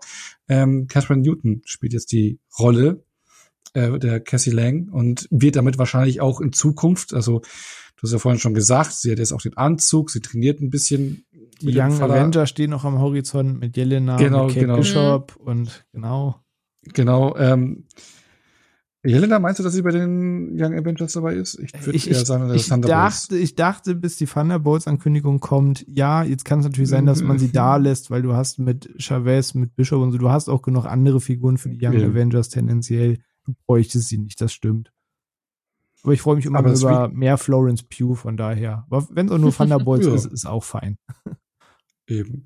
Äh, genau, aber man merkt halt eben schon durch den Recasting, das machen sie eigentlich auch immer nur dann, wenn dann ja die Rolle dann doch noch ein bisschen größer wird und vielleicht man der äh, oder geldtechnisch, ich glaube bei Dingens war es hier so beim War Machine war es auch wegen dem Geld, gell? Ich, da war da war es wegen dem Geld, da wollte er mehr genau. haben als Robert Downey Jr. und hat sich ja für den Star am Set gehalten und da lief das dann halt alles ein bisschen auseinander. Genau, aber hier und da ist aber so, dass man auch sieht, okay, da ist jetzt eine Rolle, die wird größer, die wollen wir dann irgendwie anders besetzen. Aber ich weiß jetzt nicht, warum es zu diesem Casting kam, aber ist es euch überhaupt A aufgefallen und B, ja, gibt es einen großen Unterschied? Ähm, wie, wie, wie findet ihr sie als Cassie Lang? Ähm, weil ich denke mal, sie, wenn wir sie noch häufiger sehen im MCU. Ne? Schwierig. ich bin, ich bin ganz ehrlich. Ich, ähm, für mich wurde Scott Langs Tochter von Teil 1 an einfach anders eingeführt. Und ich, eigentlich ist sie ja jetzt schon, wenn man es genau nimmt, die, die dritte. Und deswegen hätte ich mich eigentlich schon gefreut, wenn man so ein bisschen bei Emma Fuhrmann geblieben wäre, weil sie auch optisch allein schon auch der ersten äh, Tochter entspricht. Und ich muss sagen, ich finde, Catherine Newton geht mir, sorry, zu sehr in die Richtung, zumindest auch optisch und von ihrer Art und Weise her, in Richtung All-American Girl. Und das fand ich so ein bisschen schade, weil ich äh, das Gefühl hatte, dass äh, äh, Cassie hier einfach ein bisschen, ich, ich will nicht sagen mehr ist, aber ein ganz anderer Typ. Und ähm, deswegen fand, fand ich so ein bisschen schwierig äh, in puncto Neubesetzung, was man da gemacht hat. Ich meine, ich kann es verstehen, dass man hier durchaus eine stärkere Hauptbesetzung wollte, ein ich muss auch sagen, gerade in, in Freaky fand ich sie super cool, weswegen ich jetzt aber auch ein bisschen enttäuscht war äh, hier in Ant-Man, weil ich das Gefühl hatte, sie bleibt hier so ein bisschen hinter dem zurück, was man schon mal von ihr in anderen Filmen gesehen hat. Und dementsprechend finde ich es ein bisschen schwierig. Ich bin weiterhin offen und ich freue mich auch auf weitere Auftritte, aber hat für mich nicht ganz so gut funktioniert, wie ich es mir gewünscht hätte. Und ich finde auch in puncto Typ merkt man halt einfach schon, dass es zu sehr in eine andere Richtung geht, die ich nicht ganz so gut finde und nicht ganz so passend für die Rolle. Hm. Mic drop. ja, äh, ich kann, ich kann das alles vollkommen nachvollziehen. Ich, ich bin da noch relativ neutral. Ich, ich glaube, für mich steht und fällt das so ein bisschen mit, in welchem Kontext ich sie fortan sehe. Ob ich sage, jo, das funktioniert als Figur für mich. Ähm, dieses, dieses Umbesetzen ist immer ein bisschen komisch, dann hast du dir an das eine Gesicht gewöhnt, dann denkst du, okay, da passt der Typ für mich und gerade wenn dann eine andere Figur kommt, wo nicht nur das Optische mitschwingt, sondern sagst, okay, das geht jetzt auch in eine ganz andere Typenentwicklung, ähm, dann ist das manchmal schwierig. dass das haben wir auch manches bei House of the Dragon zum Beispiel gehabt. Da war das ja auch Thema, dass wir haben einen Arbeitskollegen zum Beispiel gesagt, für ihn hat, hat dieser Bruch nicht funktioniert. Ähm, bei mir hat das zum Glück nur eine halbe Episode gedauert und dann, dann war das geschluckt. Ähm, ich glaube, da tickt ihr ein bisschen anders. Ich glaube, das steht und fällt bei mir ein bisschen mit, in welchem Team ab sie auftritt. Ich kannte sie jetzt auch nur aus Freaky und dem äh, Meister Detective Pikachu Film. Ähm, hab jetzt keine große Emotion drin, weder für noch gegen ähm, und bin einfach gespannt, wie mir der Kontext gefällt, den man jetzt vielleicht in Zukunft aufbaut. Oder ich sage, okay, ich finde die cool mit der zusammen oder dass das passt für mich doch nicht so ganz als seine Tochter. Da, da lasse ich mich noch neutral äh, von der Zukunft überraschen. Hm. Also wir werden sie auf jeden Fall zu sehen bekommen. Ähm, aber essentieller Bestandteil der Geschichte ist ja auch so die Vater-Tochter-Geschichte, mhm. so die Chemie zwischen den beiden. Hat das für euch funktioniert, die Chemie zwischen, also kam das rüber, weil ich fand in den ersten beiden Filmen von mit den kleinen Mädchen, das war schon ganz süß, äh, wie die beiden fungiert hatten. Hat es für euch ja auch noch so geklappt, weil jetzt sie ist ja schon ein bisschen rebellischer und Teenager und ne, so das typische. Hat sie das Coming of Age Alter erreicht, ne? Genau, ja. Mhm. ja, ähm, schon. Also das, das, was der Film draus macht, ähm, zum Beispiel dieser Autofahrt, wo ähm, äh, immer immer wieder irgendwie plötzlich so ein Moment kommt, wo du merkst, da wurde sich entfremdet, so als irgendwo mitten im Eifer aus dem Frust, aus dem Trotz heraus und Satz mit dir, du warst halt nicht da. Und einmal so kurz Mic Drop. So keiner kann was sagen, jedem ist es gleich unangenehm. Sie merkt, es war fies, er hätte sich auch irgendwie anders gewünscht als das, was passiert ist. Ähm, so da merkst du, dass du diese, diesen Coming-of-Age-Moment, ohne dass sie das jetzt groß, groß tot reiten. Ähm, aber es war für mich halt nachvollziehbar. Vielleicht ist das, weil ich auch einfach ein Fable für dieses Genre habe und dieser, Eltern gegen Teenager-Konflikt ist immer Teil davon. Ähm, aber es war für mich irgendwie zumindest nachvollziehbar, warum sie bockiger wird oder auch ihre Grenzen testet, warum er das Gefühl hat, hinten dran zu sein und irgendwie dann nicht mehr hinterherzukommen und das nicht mitzukriegen und Angst hat, da entwickelt sich was in eine verschiedene Richtung. Ähm, da bin ich recht simpel gestrickt. Dieses Muster, dieses Schema funktioniert bei mir einfach immer sehr gut, wenn das jetzt nicht ganz schlecht umgesetzt ist. Von daher, das, das hat mich jetzt schon erreicht. Ich saß jetzt nicht mit dem Tränchen im Kino. Soweit geht die ganze Szenerie zwischen denen dann auch nicht. Ähm, aber, aber die, die, der Konflikt der beiden, der, der hat mich schon erreicht. Bei mir war es, glaube ich, ein bisschen schlechter. ich weiß nicht, mich, mich catcht sowas auch. Also äh, sobald es irgendwie um Emotionen geht und gerade auch so ein bisschen, egal jetzt ob äh, Mutter-Tochter oder äh, Vater-Tochter, Vater-Sohn-Stories, wenn die gut umgesetzt sind, dann catcht mich das auch. Ähm, es gab paar Szenen, wo ich gemerkt habe, oh, da hat's eigentlich echt ganz gut funktioniert. Und es gab wiederum auch einige Dialogszenen, wo ich mir dachte, man hm. merkt, dass da die Chemie doch nicht ganz so gut zwischen beiden stimmt. Und ich deswegen auch diese Probleme habe so ein bisschen mit mit mit ihr und ihrer ihrer Neubesetzung, weil ich einfach das nicht so ganz abgenommen habe, ähm, diese diese ja diese diese Verbindung mhm. zwischen den beiden, wenn ich ehrlich bin. Das war sehr sehr künstlich. Der Switch kommt das, auch relativ schnell, ja. so so das gilt. Ja. Das hat für mich auch vor dem vor dem Quantum Realm besser funktioniert als dann die Umarmung mitten im Kampf und sowas. Das, ja, da genau, war ich dann auch genau. so ein genau. bisschen, ich mir denke, okay, das, ja. der Schalter kam ein bisschen sehr schnell. Das. Ja, damit hatte ich auch ziemliche Probleme. Und äh, deswegen muss ich sagen, es gab paar Szenen, hat es gut funktioniert, aber es gab auch einige Szenen, wo ich mir dachte, da wirkt das sehr, sehr aufgesetzt und künstlich. Ja. Nee, leider. hast du recht, gerade Richtung der Kampfszenen und so, da, da war es bei mir auch nicht mehr so, aber, aber vor diesem Ding, da hat es mich dann hier und da gehabt. Aber du hast, du hast vollkommen recht, hinten raus klappt das jetzt nicht ganz so stringent. Ja. Aber weil du gerade künstlich angesprochen hast, Bianca, wollen wir über den fliegenden Elefanten im Raum reden? Ähm, weil Cory Stoll ist zurück. Heilige Scheiße.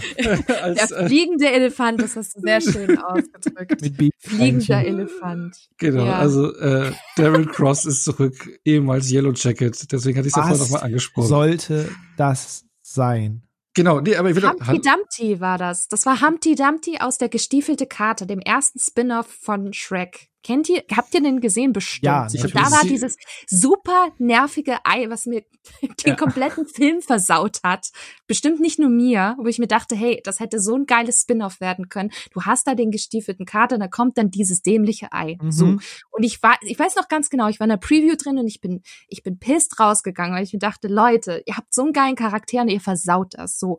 Und diese Gefühle hatte ich am Samstag wieder im Kino. Die saß da und dann kam Modok und die so, nee, nicht schon wieder Humpty Dumpty, Leute. es war, es war, äh, ja, ähm, schwierig. ja, ne, zur Erklärung, ähm, ja, Terran Cross äh, ist damals nicht gestorben, sondern ins Quantenuniversum gezogen worden, hat sich ein bisschen deformiert und wurde zu Motok den Mental Organismen Designed Only for Killing. Da wird auch so schön der Gag gemacht, ah, das F fehlt aber im Namen. Ne? Ja. Äh, noch ein gelungener Gag. Aber man hat hier wirklich einfach nur das Gesicht von Corey Stoll gemacht. Dann hat dann irgendjemand, ich, ich, ich bin jetzt nicht, also das einzige Grafikprogramm, was ich beherrsche, ist Paint. Aber ich glaube, so ungefähr ist es auch von gewesen. Das ist so, wenn man einfach so ein Foto nimmt und bei Paint bei Paint dann irgendwie 30, 70, also die, die dann zehrt es dann einfach irgendwie nur, ne? Bis es in den Rahmen äh, passt. Äh, genau, wenn, wenn, wenn statt PowerPoint Philipp der Paint Philipp dann einfach hier falsche Daten an und das Bild zehrt und das wurde dann da Geil. einfach angeklatscht, ne? Oder wenn ja. man, wenn man Videospiele kennt, man gibt's ja immer so diese Texturen, die man da drüber lappt. Und das ist irgendwie so eine mhm. unbehandelte Textur, die da einfach nur drüber dran geklatscht wird. Ohne oh also, ja, wie bei Harry Potter. Ja. Harry Potter, das erste Spiel, da sah Hagrid ja auch so richtig furchtbar aus. Genau. Oh ja, ja. Genau ja, so. Ja, genau, genau so. das, ja. Also, ähm, spannende Idee, Modok so, also ihn zum Modok zu machen und alles, ne? So finde ich, aber, aber die visuelle Umsetzung, holy moly, oder? Ey, also generell, also ich war jetzt wirklich wohlwollend mit vielen Punkten, wo die Leute drauf rumhaken, da ich sage, ey, komm, das, ey, das, das kann man echt machen. Ne? Schraubt eure Erwartungen lasst euch einfach berieseln. Aber was zum Fick war das? Also, entweder das sollte einfach ein Gag sein, und dann sagt man, haha, haben wir alle gelacht, dass es halt wirklich grotesk aussieht. Oder meinte man das jetzt wirklich ernst und da saßen alle im Screening und haben sich zugenickt und gesagt, ja, so, so lassen wir's. Sieht gut aus also äh, da, das, das verstehe ich nicht. Also ich bin jetzt auch nicht tief emotional verbandelt mit der Figur von Modok. Die funktioniert in dem Videospiel vor zwei Jahren recht gut. Das ist eine der wenigen Lichtblicke in dem Avengers-Spiel. Ich mochte diese Animationsserie. Und der, der kann ganz cool sein, aber der ist auch nur so eine Villain-Run-Figur. Aber was war das? Also abseits dieser Witzfigur-Attitude, dass sie aus ihm halt auch nach wie vor einfach einen Volllappen machen und das einfach nur zeigen soll, wie, wie erbarmungslos Kang ist, dass er ihn quasi zerstückelt und in dieses Ding da reinsetzt. Aber also war das jetzt einfach ein Gag? Und ich habe das jetzt nicht gecheckt, dass das mhm. jetzt der, der Grafik-Gag war oder, oder war das schon so gemeint? Und das ist dann immer schwierig, wenn man, wenn man das fragt. Weißt du, wenn man ja, das, ja. das fragen muss. Weil dann. Ich weiß nicht, ob das Meta-Humor oder so war. Ob das jetzt. Nicht so, so ein Gag nicht. für Generation Reddit war oder ob das jetzt wirklich ein, ich, ich weiß es nicht. Ich habe auch keine Ahnung. Das ist so, es äh, lässt einen ratlos zurück, was da die genaue Intention eigentlich davon war. Ja, Und ich, ich weiß es genauso wenig wie du, René Onno. Weißt, weißt du es vielleicht? Ich, ich glaube, sie wollten es echt klar so durchziehen. Also ich meine, man hat ja wirklich hier schon eine, eine valide und, und, und, und, und auch eigentlich brauchbare äh, Origin Story, äh, Story, also dass man wirklich hier Yellow Jacket hier zu ihm macht, ne? Also dass man die Figur wiederverwertet, ist okay, aber das dann optisch so durchzuziehen. Ich meine, man hat gedacht, okay, wir müssen jetzt einen Wiedererkennungswert haben, weil ich meine, in den Comics oder in der Animationsserie, da ist es ja schon so ein außerirdisches Gesicht eigentlich drin. Ne? Ja, sieht immer so ein bisschen aus wie Krang von den Turtles. Wie Krang von den Turtles, ja. genau, genau, genau. So, aber jetzt hier hast du wirklich so ein menschliches Gesicht gemacht, was du da reingepackt hast. Und dann irgendwie äh, ja, okay, wir haben jetzt den Rahmen von Mordok, wie der eigentlich funktioniert. So sieht er in den Comics aus. Das ist der Rahmen. Und jetzt muss ich aber diesen Schauspieler nehmen und irgendwie in diesen Rahmen reinbringen. So, dann musst du mit der Maus an allen Zeiten irgendwo zehren. Das ist so, wenn wir irgendwie so eine PowerPoint machen und irgendein Bild rein und dann einmal falsch gezogen und zack. Ja, aber auch von der Hautfarbe ja, und der Belichtung. Ist, als hätte einer bei Teams die Kamera eingeschaltet und das da eingefügt ist. Keine Ahnung. Also, aber ich glaube, es ist wirklich ernst, weil man hat, deswegen hat man ja auch sein Gesicht genommen. Also, er hat da auch noch mal äh, Corey Stoll da ist ja da auch zu erkennen irgendwie irgendwo. Ja, also ich glaube, sie zieht es ernst durch. Aber und dann hätten sie auch bei der Stimme lassen, weil der Helm sieht ja fairerweise relativ cool aus, wenn, wenn er ja. den runter macht. Hätte man ja. es nicht bei der Stimme lassen können, dass er irgendwann sagt, Darren, bist, bist du's? Ja. Und man das, ja, ich verstehe es auch nicht. Ich, ich verstehe das nicht, weil ich fand auch, sobald er den Helm aufhatte, war es doch eigentlich ganz cool. Ja. Und ich finde auch so von den Proportionen her, vom Design her, vom gesamten Anzug, auch mit diesen kleinen Stummelbeinchen, da wäre es jetzt nicht so lächerlich gewesen. Aber sobald da eben genau diese Maske gefallen ist, war das so, äh, was zur Hölle. Und vor allem, äh, äh Onno, du hast es gerade gesagt, dieses Verschieben äh, von diesem Bild, von diesem quadratischen Bild quasi auf, auf diese, diese, dieses, diesen, diesen plastiken Körper, da muss man das noch so machen, dass die oberen zwei Ecken natürlich in einem ganz anderen Verhältnis zueinander stehen als die unteren zwei, so dass du halt wirklich das komplett verzerrte Gesicht hast. Und ich verstehe nicht, warum sie das durchgewunken haben. Ich verstehe es einfach nicht. Also Maske nächstes Mal auf und gut ist. Da wäre ich mit happy. Oder sie hätten es ja auch so machen können: einmal die Maske weg, ah, du bist's, dann siehst einmal scheiße aus und dann und den Rest filmst, den Rest filmst du mit Maske. Aber es hat ja jede ja. Ernsthaftigkeit genommen. So, dann jagt er da Cassie mit der Maske und dann denkst du, okay, da sieht er wirklich so für acht Sekunden blutrünstig aus. Und dann stoppt er vor ihr und dann klappt er das Visier wieder hoch. Und dann mussten wir halt auch einfach nur lachen. Das, das nimmt einem ja jede Ernsthaftigkeit ja. der Szene, wenn der da vor dir steht. Und ich habe auf Twitter einen Screenshot gesehen, man sieht ja sogar in einer Einstellung mal seinen Poppes, ne, von hinten. Stimmt. Oh ja. Oh, stimmt, da war doch was. Ja, ja, ja, ja. Oh je, ja. und, und was dann noch für mich noch so dazu kommt, ich meine, äh, er war ja schon als Yellow Jacket so der Uber-Evil Knievel, ne? So, und jetzt ist er Motok äh, noch mal so die Oberkiller-Maschine. Hm. Die sei mal dahingelegt, ne? Und dann ganz am Ende, der ist die ganze Zeit böse. Den ersten Teil böse, hier den ganzen Dreiviertel des Films böse. Aber Ende, als Avenger gestorben. Genau, am Ende sagt er dann, ich, ich, ich, ich habe den das vor kurzem noch gesehen, aber war es nicht irgendwie so, Cassie sagt irgendwie so, sei ja, sei kein Arschloch, sagt so, sei, ja, sei, sei kein Arschloch. Ja, ja, ja, okay, danke, danke, dass du es mir endlich mal sagst. Lifehack einfach. Ja. Genau, mega Lifehack. Ich weiß fast zwei Filme lang echt voll böse und weiß hier, sie mega Killermaschine für Kang, aber weil du jetzt gesagt hast, sei kein Arschloch, ja. Ja, gut, ich helfe euch. Also Danke. wenn du jetzt irgendwie im Büro hast, einfach, wo du denkst, ah, der wieder, mach einfach den gleichen Lifehack. Geh zu ja. und ey, sei kein Arsch, ja. ist einfach Problem gelöst. Ja, wollte ich auch gerade sagen. Das ist doch mega Lifehack. Einfach nächstes Mal zum nächsten Arschloch hingehen und dann ändert sich das einfach äh, mit einem Schnipser. Ja. Ist doch einfach. Ja, findest du einfach wäre. Ey, aber vielleicht ist, vielleicht ist das schon. Wie viele Unfälle wären passiert, wenn nicht vorsichtig gesagt hättest? Weißt du? Äh, ja, ja, das ja. stimmt. Ja. Aber apropos fahr vorsichtig. Ähm, nachdem wir das Motok hatten, äh, würde ich jetzt sagen, gehen wir zu Jonathan äh, Majors rüber als Kang, oder? Yes. Oh yes, please. Ja, der große Lichtblick. Genau, weil das ist, muss ich auch wirklich sagen. Ich habe ja vorhin gesagt, so das war für mich ja schon eher so, hm, ne? Aber mein Lichtblick und das ist wirklich der Punkt, weil ja auch die Story so ein bisschen, ne, hat mich nicht so hundertprozentig gecatcht, aber der Punkt, der mich wirklich in den Film die ganze Zeit dran gehalten hat, war so Kang man sieht ihn am Anfang einmal so kurz, so die, so die, das Aufeinandertreffen hier mit, mit, ähm, wie heißt die Freundin von Michelle Pfeiffer? Äh, Jane, Jade Van Dyne, nee. Jane Van Dyne. Jane Van Dyne, genau. Ähm, wie die aufeinandertreffen, so die Geschichte zusammen, aber dann auch zum Ende des, äh, des Films. Janet. Janet. Janet. Jane, Janet. Janet. Genau. Janet Van Dyne. Hey. Genau. Ähm, die Geschichte von den beiden und ähm, ja, man lernt ihn immer mehr kennen, ja, so erstes Auftreten, auch ohne Kostüm, ja, scheint auch ein ganz normaler ah, Kerl zu sein, ich will nur irgendwie hier wegkommen, wenn man so die Geschichte kennenlernt und dann das Reich, was er sich aufgebaut hat, die Attitude, die er hat, weil er da ein allmächtiges Wesen ist, was er auch ist und das lässt er auch schon gut raushängen, so diese und es kommt schon eine Bedrohung rüber und und ähm, wenn man dann, ich meine, das können wir dann noch extra noch gleich aufführen, wir kriegen jetzt hier eine Variante in den Film gezeigt, in den Mid- und Credit-Scenes haben wir noch andere Varianten, die man sieht, aber ich glaube, Jonathan Majors wird hier in den nächsten Jahren Filmen noch einige Facetten zeigen können. Mhm. Aber wie hat euch die Facette gezeigt, die er hier gezeigt hat? Äh, wie hat die euch gefallen, die er hier gezeigt hat, so meint ich's.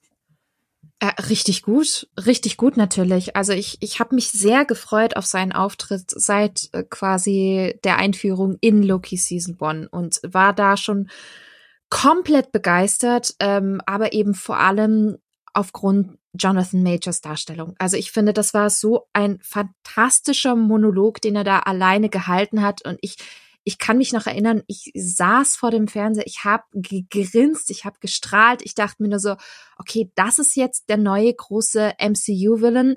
Fuck yeah, I'm in. Und ich fand's richtig, richtig gut. Und ich, deswegen hatte ich mich auch sehr gefreut. Und ich muss auch sagen, gerade in puncto Kang und in puncto ähm, Darstellung durch Jonathan Majors wurde ich echt nicht wirklich enttäuscht jetzt in Ant-Man. Und da muss ich wieder dran denken, René, was du gesagt hast in puncto Erwartungshaltung. Klar hat Ant-Man ähm, and the Wasp Quantumania viele viele Probleme und viele Schwachstellen. Aber ich finde, eine der größten Stärken ist einfach Jonathan Majors mhm. und die Einführung von Kang, weil ich finde, sie machen das echt ganz clever. Ich finde auch die Art und Weise, dass sie das auch mit, mit äh, Janet Van Dyne auch verknüpfen, wie sie da nebeneinander sitzen, wie sie da Gespräche führen, auch ziemlich tiefgründige Gespräche. Auch die Harmonie zwischen den beiden Schauspielern ist, ist fantastisch in dieser Szene. Also ich muss sagen, das war mein großes, großes Highlight, äh, Michelle Pfeiffer zusammen mit Jonathan Majors zu sehen und wie sie da wirklich auch gemeinsam äh, äh, wirklich eine richtig gute Basis auch aufgebaut haben. Du hast gemerkt, da hat einfach die Chemie gestimmt und es war durch und durch glaubhaft, was sie jetzt zum Beispiel jetzt von, von Cassie und, und Scott überhaupt nicht behaupten konnte. Aber da hat's gestimmt und da habe ich auch was gefühlt. Und das fand ich wirklich großartig, wie das eingeführt worden ist. Ich fand großartig auch von, wie gesagt, Jonathan Majors. Also wenn das jetzt nicht gewesen wäre, dann hätte ich dem Film deutlich schlechter ja, den hätte ich deutlich schlechter bewertet. Aber Jonathan Majors ist genau das, was ich mir gewünscht hätte. Und vor allem macht's halt einfach Lust auf mehr. Ich freue mich jetzt schon auf mehr von Kang in allen möglichen Facetten. Da reden wir bestimmt gleich noch drüber. Aber er ist, ich find's großartig. Super gemacht. Super gemacht. René, du als Kängologe. Pengologe, kann man, kann man, das, kann, man dafür, kann man dafür einen Doktor machen oder so? Ist das irgendwie In der Kängologie, ja. Kann er die zukünftige Phase des MCU retten? Ähm, ja, ich, ich schließe mich dem komplett an. Ich, ich war mega gespannt, weil äh, ich als auch nicht ganz wusste, was für ein Kang sehen war, weil genau jener, der bleibt, war ja dann, sage ich mal, eine ganz eigene Version, dass dann zum Beispiel ein Kumpel mich anschrieb, meint, der, der ist Bösewicht. So, ne, der, der wirkt ja eigentlich ganz smart und ganz charming und irgendwie, ich meinte, ja, das ist halt eine Facette davon, die, die weiß, dass seine anderen Ichs nicht so nice sind wie er. Ähm, und war da halt auch so hintergerissen mit, okay, was sehen wir jetzt? Weil Kang ist ist ein smarter Bösewicht, aber er ist jetzt halt nicht das pure Böse, wo du das einfach sagst, so, okay, das ist einfach der, der pulverisiert dich, wenn du ihn schräg anguckst und den musst du einfach nur evil darstellen. So dass das ganze Ding ist halt sehr, sehr komplex und vielschichtig und dann kommt es auch noch an, was für ein Kang und ich war da mega gespannt drauf, ich dachte, okay, was macht man? Weil da sind wir bei dem Punkt vorhin wieder, du machst keinen Film für den Hardcore-Comic-Nerd, der weiß, was da kommen könnte. Du machst immer noch einen Film, den auch unsere Eltern gucken wollen, die vielleicht nicht alles komplett verstehen müssen, aber dann sagen, jo, ich war gut unterhalten und einfach checken, das ist ein Bösewicht. Und für die muss das genauso funktionieren. Und da war dieser Von-Bis-Bereich ganz, ganz groß in meiner Erwartung. Und das finde ich halt richtig gut gelöst. Ich finde auch, Jonathan Majors macht das super. Ähm, ich glaube, der wird die kommenden Jahre noch recht viel Spaß haben, da sie auch anteasen, dass er mehr als eben eine Inkarnation spielen darf. Das heißt, wenn wir einen altertümlichen sehen, ein bisschen quatschigeren, einen, der wirklich auf Krieg gebürstet ist und er hat dann auch so, so ein bisschen Möglichkeit als Darsteller dann zu glänzen mit irgendwie von absurd bis brutal einfach eine gewisse Range dann abzudecken und ich hoffe, mhm. dass man da halt auch ein bisschen mitspielt und sie, sie teasen ja an, dass das wohl kommen wird. Nur wie groß es wird, das werden wir dann in Zukunft sehen. Aber die, die Einführung, wofür man sich entschieden hat, das fand ich ziemlich cool. Vor allem, weil es dieser Spagat war zwischen diesem Kang, der Eroberer, mit seinem blauen Visier, der, den du zumindest schon als ersten immer siehst, wenn du ihn einfach mal googelst, um zu gucken, wer ist das, dann ist das einfach so das erste Auftreten in diesem Anzug, wie du ihn meist auf Bildern siehst.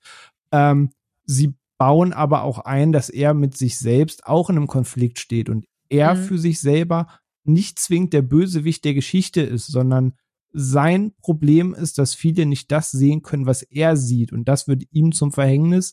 Er kriegt das aber auch anderen nicht ganz klar und weiß gemacht. Und äh, seine Wahrheit ist dann vielleicht auch nicht die, die geilste, aber für ihn ist es halt die richtige.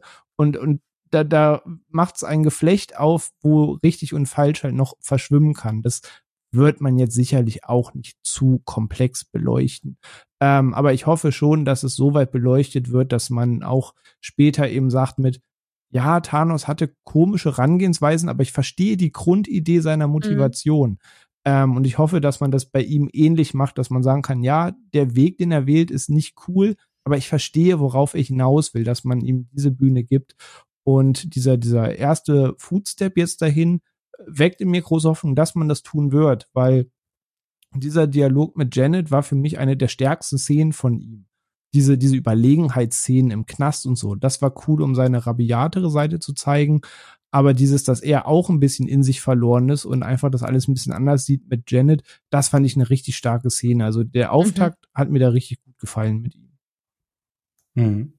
Und ähm, er soll ja jetzt die große Gefahr werden. Also merkt man auch, oder habt ihr so diese Gefahr, die er werden könnte, oder die er jetzt schon in dem Film ist, oder die Varianten von ihm noch, oder die wir dann noch in den Mid- äh, und After-Credit-Scenes äh, sehen? Also das könnt ihr jetzt auch ansprechen. Mhm. Äh, spürt ihr die Gefahr, die da kommt, oder das Potenzial, der neue Thanos zu werden, der neue rote Faden zu werden? Spürt ihr das schon? Oder? Na klar, na klar. Also man merkt ja auch die Wut und den Schmerz äh, in, in vielen Szenen und auch dieses Unverständnis. Ich finde, René, du hast es ja gerade auch schon schön angesprochen, ähm, wo so seine Motivation liegt und vor allem, dass es halt auch ein, ein Bösewicht ist, der sehr komplex und vielschichtig ist. Nicht nur, dass es sehr viele Varianten von ihm gibt durch die unterschiedlichen Multiversen, sondern weil er auch selbst eine ja komplexe Figur an mhm. sich ist. Und ich glaube, diese Kombination, es gibt einen, also Kang an sich ist komplett, plus alle anderen dann eben auch diese Varianten, die auch durchaus unterschiedlich sind und unterschiedliche Ausprägungen haben, wie zum Beispiel, es gibt auch einen Kang, der das alles, was die anderen Kangs treiben, nicht ganz so geil finden, ja. Mhm. Und es gibt dann aber auch wieder Kangs, wie man gesehen hat, eben gerade diesen, diesen Pharao, der ich glaube, das könnte vielleicht was für Fantastic Four sein. Äh, äh nur, nur so viel. Aber ich glaube, da sind, da sind schon einige Dinge dabei, wo man einfach merkt, das ist unglaublich bedrohlich und bedrohlich im Sinne von, es passt einfach auch sehr in die Darstellung des modernen Bösewichts, wie man es aus den letzten Jahren gesehen hat, wenn man ihn gut zeichnet. Nicht dieses Schwarz-Weiß, wie man es eben früher immer gesehen hat. Ich sage jetzt bestes Beispiel. Darth Vader ist für mich ein sehr klassischer altklassischer äh, Bösewicht. Erst die Bösewichte sind nicht mehr schwarz und weiß, sondern sie betreten permanent für mich eine Grauzone. Und das ist für mich auch Kang. Kang hat für mich verständnisvolle Momente, wo man ganz genau merkt, ah, okay, ich verstehe seine Motivation. Und ich verstehe auch, woher das kommt und ich, ich fühle auch irgendwie seine Emotionen. Ich kann es nachvollziehen. Und dann gibt's wieder so, so Momente, wo, wo er völlig ausrastet und alles nur noch platt machen möchte aus purer Wut und Verzweiflung, wo ich dann auch merke, okay, der Typ ist richtig unberechenbar und vielleicht ein bisschen labil und das macht für mich dann auch so ein bisschen genau diesen, diesen modernen oder moderneren Bösewicht einfach aus, der Kang ist. Und deswegen ist auch eben die Bedrohung so groß. Also er selbst ist in einem Spannungsfeld, was ihn unberechenbar macht. Plus, er hat keine Ahnung, wie viel Varianten. Ich weiß nicht, wird es einmal angesprochen, wie Im, viele im er hat? Im Film nicht. Im Comic sind 17 ja? Millionen. Im Film, glaube ich, mhm. sagen sie es nicht. Im Film sagen sie es nicht, ne? Ich wollte wollt nämlich gerade sagen, weil die Anzahl ist sehr groß. So, und jetzt muss man sich überlegen, ein sehr labiler, in einem Spannungsfeld stehender Mensch, der Probleme hat und äh, skrupellos ist und bereit ist für alles, mal 17 Millionen. So have fun. Deal with Viel Spaß. It. Ja, Period. deal with it. Period. ja, da bin ich halt auch gespannt, vor allem, was, womit man allem spielen will, weil es gibt auch so eine Inkarnation wie Iron Lad, was dann quasi ein Kang ist, der die, die Iron Man Technologie entdeckt und an Seite der Avengers kämpft und sich selber jagt, weil, wie du eben sagst, nicht alle Kangs sind böse. Äh, man hat das in Loki gesehen, Kang hält sich selbst im Zaum, bis Sevi dann, ähm, ja, die, die Shitwelle lostritt. Ähm, also er ist ja auch auf der Jagd nach sich selber teilweise, weil er ist jetzt, es gibt eben auch gute Versionen von ihm und ich weiß nicht, sie haben seinen richtigen Namen nicht genannt, deswegen möchte ich es jetzt hier auch nicht machen, wer sich wirklich gar nicht spoilern lassen möchte, weil das kann, wird und denke ich in Fantastic Four eine Rolle spielen. Kang heißt auch nicht mit Vornamen Kang, der Typ hat einen richtigen Namen und dieser Name ist nicht ganz irrelevant. Ähm, aber wer zum Beispiel einfach mal wissen will, wo ist diese Range, wo ist dieses Spektrum, ohne jetzt 400 Seiten Comic-Schlacht lesen zu müssen, von der am Ende auch vielleicht nur drei Panels im Film landen oder so. Es gibt, und ich denke, das ist auch mit Hinblick auf den Film, es gibt einen Run, der ist vor zwei Jahren in Amerika erschienen. Ähm, der ist jetzt vor ganz kurzer Zeit in Deutschland erschienen. Der geht nur in Häkchen nur 130 Seiten und kostet 16 Euro. Der ist Kang, der Eroberer am Ende der Zeit. Das ist quasi ein langer Gedankenmonolog von Kang für Kang mit Kang. Da jagt er nämlich mit einer jüngeren Version von sich selber seine gefährlichsten Inkarnationen im Universum. Und da sieht man ganz viel über seine Gedankenwelt, wer er ist, wo er herkommt. Und da geht's auch ein bisschen auf das, was man in der After-Credit-Scene sieht. Da wird diese Council of Kang angesprochen, dass es da ganz viele gibt ähm, dass seine mitbekanntesten Versionen Immortus und Ramatut, was zwei der drei sind, die man in dieser Credit-Scene sieht, ähm, eine Rolle spielen, wo die herkommen. Das wird da auch kurz angerissen, ähm, was man dann, wie Bianca schon richtig gesagt hat, in einer Fantastic Four Story noch bedeutend ausführlicher sieht. Ähm, das kretscht ja so weit, dass es noch bis zur Apocalypse geht, was wir schon mal in einem X-Men-Film hatten. Man kann da ganz wilde Fäden spinnen. Ähm, ich sage, die von Biss-Range ist da recht riesig. Also sie haben da eine Riesenspielwiese, sich auszutoben. Das können sie niemals alles zeitgleich machen. Du kannst nicht 80 verschiedener Run-Ideen in ein Ding bringen. Das funktioniert nicht. Aber ich glaube, sie wissen, welchen Pool an Möglichkeiten sie haben der Startschuss war richtig gut, ähm, wie sie ihn darstellen. Und ich bin da richtig guter Zuversicht, dass wir da einen Willen haben, der jetzt die kommenden, wann soll ich glaube, Kang Dynasty Secret Wars ist Ende 25 angesetzt oder so. Also das Ganze hat zwei lass das nochmal verschoben werden. Drei Jahre Zeit, jetzt auch noch wirklich zu wachsen und uns häppchenweise weiter zu füttern. Ich glaube, die bauen da schon eine richtig coole Bedrohung auf. Mhm. Und aber eine Bedrohung, die wir jetzt hier im Film ähm, zu spüren bekommen, die aber offensichtlich oder nicht offensichtlich stirbt am Ende. Hat äh, euch das fragt sich Scott auch. ja, ne? das fand ich übrigens sehr sehr gut. Ja, also das, das Ende ja, hat mir sehr gut gefallen. Das hat mir ja. auch gefallen. Aber hier ja. wollte ich genau dazu, weil ich hatte doch vorhin gesagt, dass sie vier Wochen vorher noch was geändert haben. Das war genau das hier das Finale, weil ursprünglich war es so gedreht, dass er wirklich, äh, dass er überlebt und ähm, Scott und Hope in der Quantendimension gefangen bleiben. Das Ende war eigentlich so fertig und das haben sie nochmal komplett umgeändert zu dem, was wir jetzt kennen. Spannend, weil damit hätte ich ehrlich gesagt auch gerechnet. Deswegen war ich ein bisschen überrascht, dass er tatsächlich, also der Kang umkommt oder auch vielleicht nicht, mhm. aber zumindest sehen wir, dass er mit ihm was passiert und er, dass er es nicht schafft, weil es wird ja immer wieder angedeutet, er will's rausschaffen, er will's rausschaffen eben aus dem aus dem Quantumraum, er, er will reinkommen in die in die echte Welt, sag ich jetzt mal. Und er versucht ja, glaube ich, wie viel? Zwei, dreimal zu springen. Mhm. Und jedes Mal saß ich drin und jedes Mal, jetzt aber. Nee, doch nicht. Jetzt! Ja. Nein, doch nicht. Und dann kommen die Ameisen und äh, Moment mal. Also ich dachte ehrlich gesagt, das wird jetzt richtig so, so ein eher so ein bitteres Ende im Sinne von äh, die Trailer haben ja schon angedeutet, dass es ziemlich heftig wird, gerade in puncto Scott Lang versus mhm. Kang, dass Scott Lang zurückbleibt, dass Kang es schafft in die reale Welt. Damit habe ich gerechnet. Ich auch. Ich auch. Ja. ja. Fest. Ich auch. Und ich glaub, wir wurden eines Besseren belehrt. ich glaube, wahrscheinlich war es genau so geplant, aber haben sie kurzzeitig noch geändert. Mhm. Aber ihr wisst doch, also es ist doch äh, im Prinzip, er ist ja irgendwo reingezogen worden, ja, in diesen Energiekern. Mhm. Mhm. So, ihr kennt doch den letzten so, äh, Bösewicht, der im ersten Teil irgendwo reingezogen worden ist, am Ende, was aus dem geworden ist. Wir kriegen eine Kang-Variante im Motok-Stil. oh Gott, oh Gott. Bitte nicht. Bitte nicht. Auch nur mal, mal nicht den Teufel an die Wand. Den Motok an die Wand. Aber das, das wäre so furchtbar. Aber ja, ne, wenn du, es ist tot, tot, keine Ahnung, ist er verbannt. Ich sage, ich hab das Ende echt gefeiert, dass der wieder diese Happy Vibes hatte, ähm, dass die Musik lief wie in einem Kinderriegel-Werbespot, dachte ich erst, okay, der Film endet auf dieser fröhlichen Note. Der, der Kaffeetyp checkt doch, dass er nicht Spider-Man ist und muss jetzt doch seine 12 Dollar für den Kaffee zahlen. So, da musste ich auch laut lachen, weil er ist dann doch nur Ant-Man. So, ähm, und dass dann auf einmal die Musik leiser wird oder stoppt ja. und er denkt, Moment, wir, so wir haben ihn doch. Er hat gesagt, wenn ich ihn besiege, kommen noch schlimmere. So, so war das jetzt, ihn rauslassen ist kacke, aber war das jetzt besser? So, so das war ein Kniff, wo ich dachte, okay, es läuft jetzt nicht. Ihr, ihr bringt diesen Gedankengang nochmal rein. Und das ist nur so ein kleines Ding, aber das fand ich richtig stark. Ja, ja, fand ich auch. Fand ich auch und auch wirklich in, in puncto Inszenierung richtig, richtig gut gelöst. Gerade was du sagst mit der Musik. Ähm, ich weiß noch nicht mal, ob die komplett aus ist, ob die nicht sogar. Oder sehr leise oder verzerrt oder irgendwie die so. die wird verzerrt, sodass du wirklich so ein Unbehagen mhm. auch spürst. Als, als Zuschauerin und Zuschauer, du sitzt drin und denkst dir, du hörst die Musik und hörst seine Gedanken, siehst den Gesichtsausdruck, den besorgten Gesichtsausdruck von einem Happy Paul Rudd, den du die ganze Zeit ins Gesicht schaust und denkst, ah, oh, ich mag dich. Und plötzlich schaut er halt einfach, als ob gleich die Welt untergeht und denkst dir, oh fuck, oh fuck. Und das, dann nochmal der Switch kommt mit, hey, ja, äh, ist doch alles. Ja, wird, wird schon passen. wird schon irgendwie passen. Das fand ich schon richtig, richtig gut. Und das zeigt mir auch wieder, hey, es hätte solche Momente durchweg immer wieder geben können in dem Film und das gab sie leider nicht. Und das finde ich ein bisschen schade. Aber immerhin hat das Ende so ein bisschen rausgerissen. Ja, und es waren im Prinzip auch so die Gedanken von den Zuschauern, ne? Also im Prinzip ja, so ja.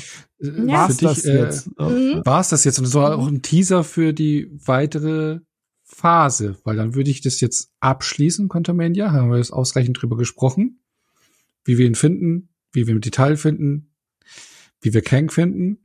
Und Kang wird jetzt entscheidend für die Phase 5. Deswegen Abschluss der Ant-Man-Filme und jetzt weil jetzt können wir Theorien spinnen. Wir haben vorhin gesagt, wir wollen keine Theorien spinnen oder aufsaugen. Aber ähm, wir kriegen ja jetzt äh, ja doch einiges an Filmen. Ne? Also wir kriegen mhm. jetzt noch in nicht alles Phase, ist benannt aus aus Gründen.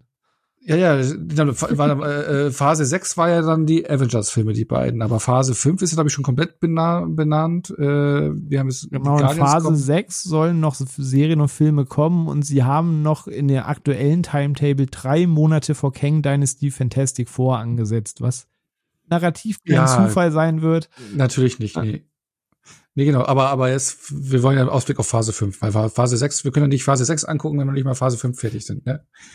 Doch stehen sie in ah, Zwangsabhängigkeit zusammen. Stimmt. Genau, aber, aber äh, wir kriegen jetzt die Guardians in Phase 5 äh, als Film. The Marvels kommt, Captain America New World Order, Thunderbolts und Blade sind in Phase 5 mhm. geplant. Ähm, und als Serie, also da sehe ich jetzt den ersten Blick, aber ich frage noch mal, sehe ich noch nirgends so äh, Kang. Mhm. Und in Phase 5 Serien hätten wir Loki, Secret Invasion, Echo, Ironheart, ähm, Agatha und Daredevil und eine neue What If Staffel. Da würde ich jetzt einfach mal so als Kang-Laie, ich bin ja kein Kangologe, äh, würde ich jetzt Kang dann eher in Loki und What If sehen. Ja. Also, Was?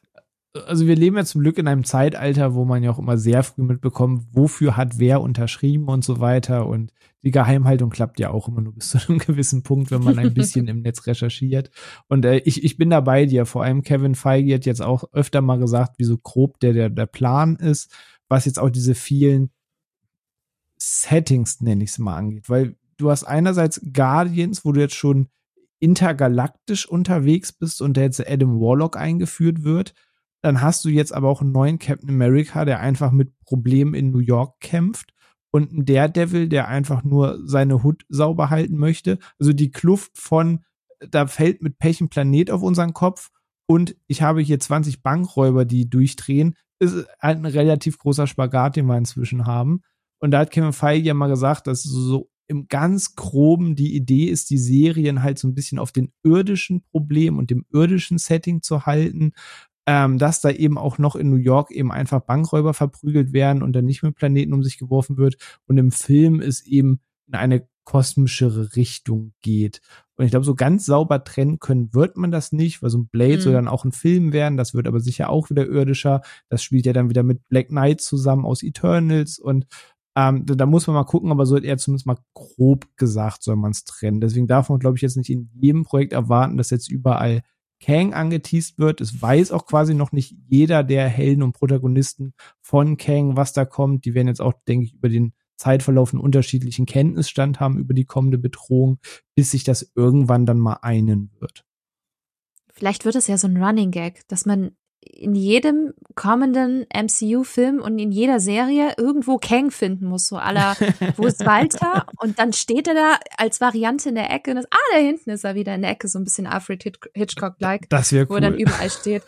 Na, wird wahrscheinlich nicht passieren. Nee, ich glaube, ich, ich gebe dir da recht. Also ich glaube, es wäre zu viel des Guten, wenn wir ihn überall jetzt irgendwie erwarten würden. Mhm. Und ich kann mir aber gut vorstellen, dass wir ihn womöglich in den Serien und Filmen erwarten oder zu sehen bekommen, besser gesagt, in denen wir ihn nicht unbedingt erwarten. Und das, äh, sein, ja. das ist, also ich finde es oftmals ein Trugschluss zu, zu sagen, ah ja, da kommt er jetzt auf jeden Fall drin vor. Ich bin mir ziemlich sicher, mehr oder weniger gesetzt für Loki weil es auch handlungstechnisch einfach Sinn macht. Ich finde What If, äh, Onno hast du ja auch schon gesagt, äh, für mich ganz klar äh, fix drin. Aber beim Rest bin ich mir unsicher und mhm. lass mich ehrlich gesagt überraschen. Und ich sag's mal so, selbst wenn er nicht drin vorkommt, Post-Credit-Scene abwarten. Vielleicht da. Eben. Ja. Also da, da wollte ich mich auch drauf hinaus bei Thanos immer ein bisschen zurückdenken. Das war ja nicht zwingend in jedem Film Thanos direkt Thema. Das war immer so ein ja. übergeordnetes Ding, aber du hast ihn dann mal auf seinem Thron sitzen sehen. Du hast mal gesehen, wo dann das Schiff auftaucht. Du hast dann diesen Endshot in Ragnarok gehabt, wo plötzlich nochmal der komplette Switch kam mit, oh fuck, jetzt geht's in Infinity War. Ähm, das war ja auch mal so subtil immer mal eingestreut, ohne dass es so das Main-Theme des, des Films war, dass mhm. er da schon auftauchen musste. Glaubte, da kennen sie inzwischen auch Mittel und Wege, wie man das gut verteilt immer mal wieder einstreut, dass es jetzt auch nicht zwei Jahre in Vergessenheit gerät, aber auch nicht überpräsent ist, sondern dass du immer im Hinterkopf hast, ja, das ist da, das kommt. Und wie er sagt, Loki Staffel 2 wird da, glaube ich, der, das, das größte Ding dieses Jahr. Ne? Die, die zweite Credit Scene ist ja schon mit Loki ähm, wir sehen ihn da in seiner äh, Victor Timely-Variante, wo er eigentlich mhm. quasi so der moderne Edison ist und quasi die Welt in eine Tech-Welt führt, weil er natürlich Technologie kennt, die man um 1901 eigentlich nicht kennt. Da bin ich vor allem mal sehr gespannt, was man da in, in Loki geht. Und auch da, wir wissen, in Loki können die auch wild durch die Zeit springen. Ist alles diese Linie oder ist das jetzt ein Ausschnitt und in Loki sehen wir jetzt noch drei, vier Linien, wo äh, Morbius ihm vielleicht zeigt, das und das und jenes kann passieren. Ich glaube, mhm. Loki könnte da noch so der, der größte Katalysator werden, wo wir sehen, was noch so alles kommen kann, so als kleines Teasing. Eben, deswegen hat man ja eigentlich auch schon eine Loki-Serie auch in der ähm, After-Credit-Scene gesehen. Eben, also und, und die Variante genau. ist in den Comics halt auch nicht unbekannt, die man da gezeigt hat. Also da wird sich auch irgendwer ein Köpfchen gemacht haben, warum man das jetzt so zeigt. Mhm. Aber ansonsten, glaube ich, äh, wird es für Phase 5 nicht so viel Kang geben, weil eben Guardians ist schon abgefrühstückt. Die Marvels werden sich eher mit den Squalls beschäftigen, genauso wie Secret Invasion. Mhm. Captain America wird auch eher zu den Thunderbolts hinleiten. Das hängt ein mhm. bisschen zusammen. Mhm. Blade wird, ein, Blade wird dann so diese äh, Midnight äh, Heldentum-Sache mit reinbringen, äh, wie du gesagt hast, mit Black Knight, vielleicht auch Moon Knight noch dazu, mhm, ähm, mhm. Werewolf by Night, dass die vielleicht so diese, die Sachen zusammenkommen. Ähm, bei den Serien, ja genau, Secret Invasion, Echo ist halt Echo eher zusammen mit, mit, der Daredevil, genau zusammenhängen, Ironheart ja ein bisschen Black Panther fortführen, Agatha, Agatha könnte noch, ja, äh, also von daher, in Phase 5 ist ja nicht viel, aber ich glaube Phase 6 da haben wir aktuell eben die beiden äh, Avengers-Filme. Fantastic Four, wo es auf jeden Fall eine wichtige Rolle spielt. Und es und Deadpool ist 3. noch nicht benannt, aber es muss in Phase genau. 6 irgendwie ein X-Men-Film stattfinden, den man jetzt immer noch quasi geheim hält, aber das sehe ich Meinst du, meinst du, dass, meinst du, dass in Phase 6 einen X-Men-Film machen? Meinst du, die ich mein, bauen Deadpool die X-Men erst nach der nächsten großen Bedrohung? Nach Secret Wars. Nach Secret Wars, wenn alles neu gemischt wird. Oh. Ey, wer, wer weiß, wer weiß. Ist, ist halt die Frage. Ja, ist, ist mutig zu planen, zu sagen, ne, wir machen Kang auch noch und danach kommt die dritte große Saga und wir rollen noch mal an und da bringen wir die X-Men. Ja, aber wenn du jetzt so kurz vom dicken die X-Men bringst, kurz von den großen Dings auf einmal die diese ja, riesen X-Men ja. einführst, ist glaube ich, glaube ich too much. Vor allem du führst die X-Men und Fantastic Four kurz vor Kang ja, Dynasty ein. Ja, das ist too much. Aber ich glaube, Secret Wars wird genutzt, um da Tabula Rase zu machen und X-Men Andererseits ist Secret Wars diese Geschichte, wo quasi die, die Erde mit anderen Welten kollabiert und du diese Battle World hast und die Frage ist, werden wir ja, das überhaupt so, machen, so, machen so sie, sehen? Nein, ich glaube, da geht es um die Inkursion und ich weiß nicht, ob sie Battle World machen. Die, genau, die Inkursion sprechen sie auch schon immer wieder an. Das war in Doctor Strange kurz Thema, dass Welten kaputt gehen, dass Welten verschmelzen. Also ich glaube, in Secret Wars wird's kurz dieser Erde, die wir jetzt kennen, mhm. vermeintlich mhm. nicht so ganz so gut gehen ähm, oder es findet doch in einem ganz ein ich weiß es nicht. Ich sage, es ist so viel möglich. Wir könnten jetzt ganz viel ja. spinnen mit dem Quellmaterial. Führt wirklich das Fantastic Four Ding wirklich dazu, dass dieses Kang und Dr. Doom Team abkommt, was einfach im Comic das Match Made in Heaven der Bösewichte ist? Äh, ich weiß es nicht. Ich, ich hoffe viel. Ja. Ich, ich lasse mich überraschen ich, ich meine, du hast, wie gesagt, dazwischen diese drei unbetitelten Filme. Ich meine, die werden sich schon was dabei gedacht haben, die noch äh, unbetitelt zu lassen. Auf, Entweder auf jeden Fall. Äh, spoilert es vielleicht irgendwas, keine Ahnung von den Entwicklungen. Name Drop, ich mein, du hast, noch nicht machen möchtest. Ja. Genau, ja. genau. Oder wurde doch, ja. Aber ich meine, Deadpool 3 startet da ja auch und ich meine, da hast du ja mit Wolverine einen X-Men drin. Ne? Also da kannst du sie, da kannst, da kannst du sie im Rahmen von Deadpool 3 kannst du sie schon mit reinholen, weil es ist ein Deadpool 3, es ist nicht ein Deadpool Reboot, sondern nee, nee, ist, ist korrekt, Deadpool. Genau, und da hast du ja auch in den ersten beiden Filmen, es spielen ja auch schon die X-Men mit. Also mal einzelne X-Men Kolossus ja, und ja. alles. Ne? Also das ist ja schon Gegenstand der Welt. Ich denke davon. auch, man muss ihnen noch nicht einen eigenen Film geben. Ich meine, genau. die Animationsserie gibt's ja noch, ist aber wahrscheinlich nicht ganz so groß relevant. Mhm. Äh, hier X-Men 97, das kommt ja noch dieses Jahr. Aber ich glaube nicht, dass es einen eigenen Film braucht, weil X-Men ja schon sehr etabliert sind in unterschiedlichsten Arten eben beim Publikum. Und dass man das durchaus auch dem Publikum so ein bisschen untermogeln kann, wie man es ja jetzt auch schon mitbekommen hat bei eben Doctor Strange und so, dass man hier durchaus durchaus Nuancen setzen kann, indem man die Charaktere innerhalb anderer Filme einführt. Deswegen, ich bin gespannt. Also ich glaube schon, dass wir die X-Men durchaus präsenter zu sehen bekommen. Die Frage ist halt nur in welchem Film. Und, und da bin ich ganz ehrlich, da möchte ich nicht spekulieren, weil wir da wirklich Recast X-Men oder geht man den den No Way Home Weg? Das, gute das, Frage, gute das, Frage. Geht man den No Way Home Weg und sagt, hier sind sie weiß es nicht. Nein, deswegen sage ich, ich glaube, dass man anteast wie in Deadpool 3 mit Wolverine, äh, mit Hugh Jackman, alte Figuren. Du hast es auch in Doctor Strange eben ähm, Patrick Stewart da gehabt. Mhm. Das ist, glaube ich, so, ich glaube, du kriegst so vereinzelte Cameos noch da auf den Weg dahin, aber ich glaube, nach Secret Wars wird Tabula Rasa gemacht und dann kannst du einen kompletten Recast machen und die X-Men von Grund auf neu einführen. Das ist meine Theorie. So. Maybe, maybe. Maybe. Er sagt, wir gespannt. wissen ja, dass Wanda da noch was plant, dass da ja auch noch was kommen soll, wo er da auch ja. im, im, mhm. im Köcher schwebt, ist das dann diese House of M-Geschichte, an der man sich orientieren möchte, wo natürlich Mutanten dann ein großes, großes Hauptthema wäre. Ich sage, die, die haben so viele Möglichkeiten. Sie, sie verlangen natürlich eine Menge Kinogeduld von Leuten, die da nicht so intuit sind, wie wir zu sagen, yo, das ist der Plan bis 26 und 27, 28, 29, 30 kommt dann Phase 7 bis 8 und da dann Mutanten und so. Dann sind wir bei 50, 60 Filmen. Ähm, ich finde das halt wahnsinnig spannend. Es gab sowas noch nicht, mhm. da sagen wir jedes Mal wieder. Die Frage ist immer wieder, wie lang funktioniert das? Hat Secret Wars den Impact am Ende, den Endgame hatte? Schafft das nochmal ein Climax, nochmal eine, eine ähnliche Emotion wie Ich lieb dich mal 3000? Wir, wir werden sehen. Ähm, ich, ich bin sehr gespannt, gerade ob der Möglichkeit, die man machen kann. Sie teasen immer wieder an, dass die wissen, wie groß die Range ist. Ich sage, das ist allein sowas wie Victor Timely kam, das dachte ich schon, ist schon zu nerdy und dachte mir, okay, irgendwer hat sich damit befasst. Ich glaube, da kommt schon noch einiges, wo sie uns noch positiv überraschen können und werden. Deswegen einmal so klein machen wie der Ameise und im Büroraum von Kevin Feige sitzen. Das haben wir doch am Anfang gesagt gehabt. Da schließt sich wieder der Kreis. Genau, da könnte man das im Bogen machen zu den Anfang, genau. Ich meine, nichts Genaues wissen wir nicht. Äh, wir können nur spekulieren. Das macht ja auch Spaß und die Theorien herleiten. Aber wir werden es mhm. sehen. Mal schauen, wenn wir das Jahre 2026, 27 haben, in diese Episode reinhören und wir dann sagen, ey, wie dumm waren Mann, wir eigentlich? War naiv. Wie bescheuert. Oder ey, voll den richtigen Riecher gehabt. Who knows? Kann auch sein. Genau. What if?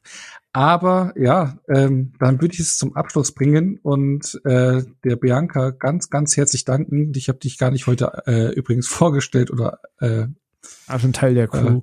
Äh, genau, wir haben ah. gleich losgelegt. Ich habe gar nicht gesagt, gesagt, dass du als Gast da bist und ja, es wäre dann irgendwann mittendrin aufgefallen. War es wegen dem also, Thema heute zu enthusiastisch? Zu enthusiastisch. Nee, aber vielen herzlichen Dank, dass du heute wieder da warst. Sehr gerne. Es macht immer wieder Spaß bei euch äh, äh, mit zu mit zu plaudern und zu diskutieren. Deswegen habe ich mich auch sehr über die Einladung gefreut. An der Stelle nochmal ein sehr sehr großes Dankeschön an euch und und auch an an dich René. Endlich haben wir mal miteinander auch podcasten können. Ja, der der, der Fluch ist gebrochen. Das erste ja. Mal wollte ich, da hieß es nee, wir sind schon vier. Sorry. Beim nächsten Mal war ich eingeplant. es, es, war, es war so, es war die Pixar-Folge. Und es hieß, wir sind schon vier. Was, was soll ich machen? Und bei der anderen Folge, ich glaube, die Oscars waren es, da war ich dann erkältet. Ähm, irgendwas war immer, aber heute hat's geklappt. Freut mich. Voll gut. Freue mich auch sehr. genau, aber vielleicht noch mal dieses Jahr noch mal eine Runde. Ich glaube, da kommt so ein peitschenschwingender bekannter Typ dieses Jahr. Schlapphut.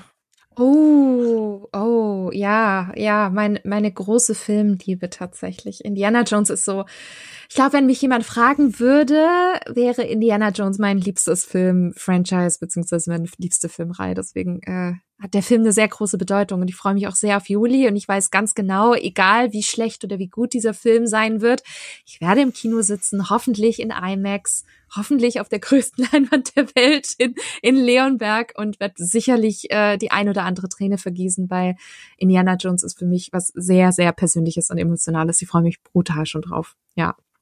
Ist wir auch gespannt. Mhm.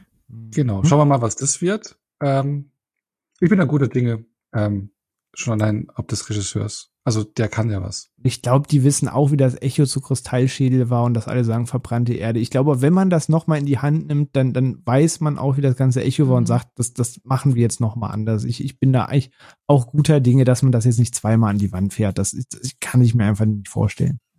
Ich klapp's auch. Und ich finde auch der Trailer, beziehungsweise die Trailer, ähm, die man ja bislang gesehen hat in den letzten Monaten, ich finde, die sehen auch echt ordentlich aus. Ähm, geben, glaube ich, auch noch nicht ganz so viel Preis von der Handlung und von dem, was uns noch erwarten wird, wo ich sagen muss, echt gut. Und deswegen, ähm, ich bin da auch sehr, sehr gute Dinge. Ja. Genau. Dann würde ich es zu einem End äh, bringen. Endstation. Ja, Endstation. Uh, uh. Äh, nee, danke fürs Zuhören, danke fürs dabei sein, Bianca. Und äh, dann bis zur nächste Woche. Das werden wir schlagkräftig wieder da am Start sein. Also bis dann. Creed gegen Ciao. Kane kämpft. Ciao. genau. Stimmt. Ciao.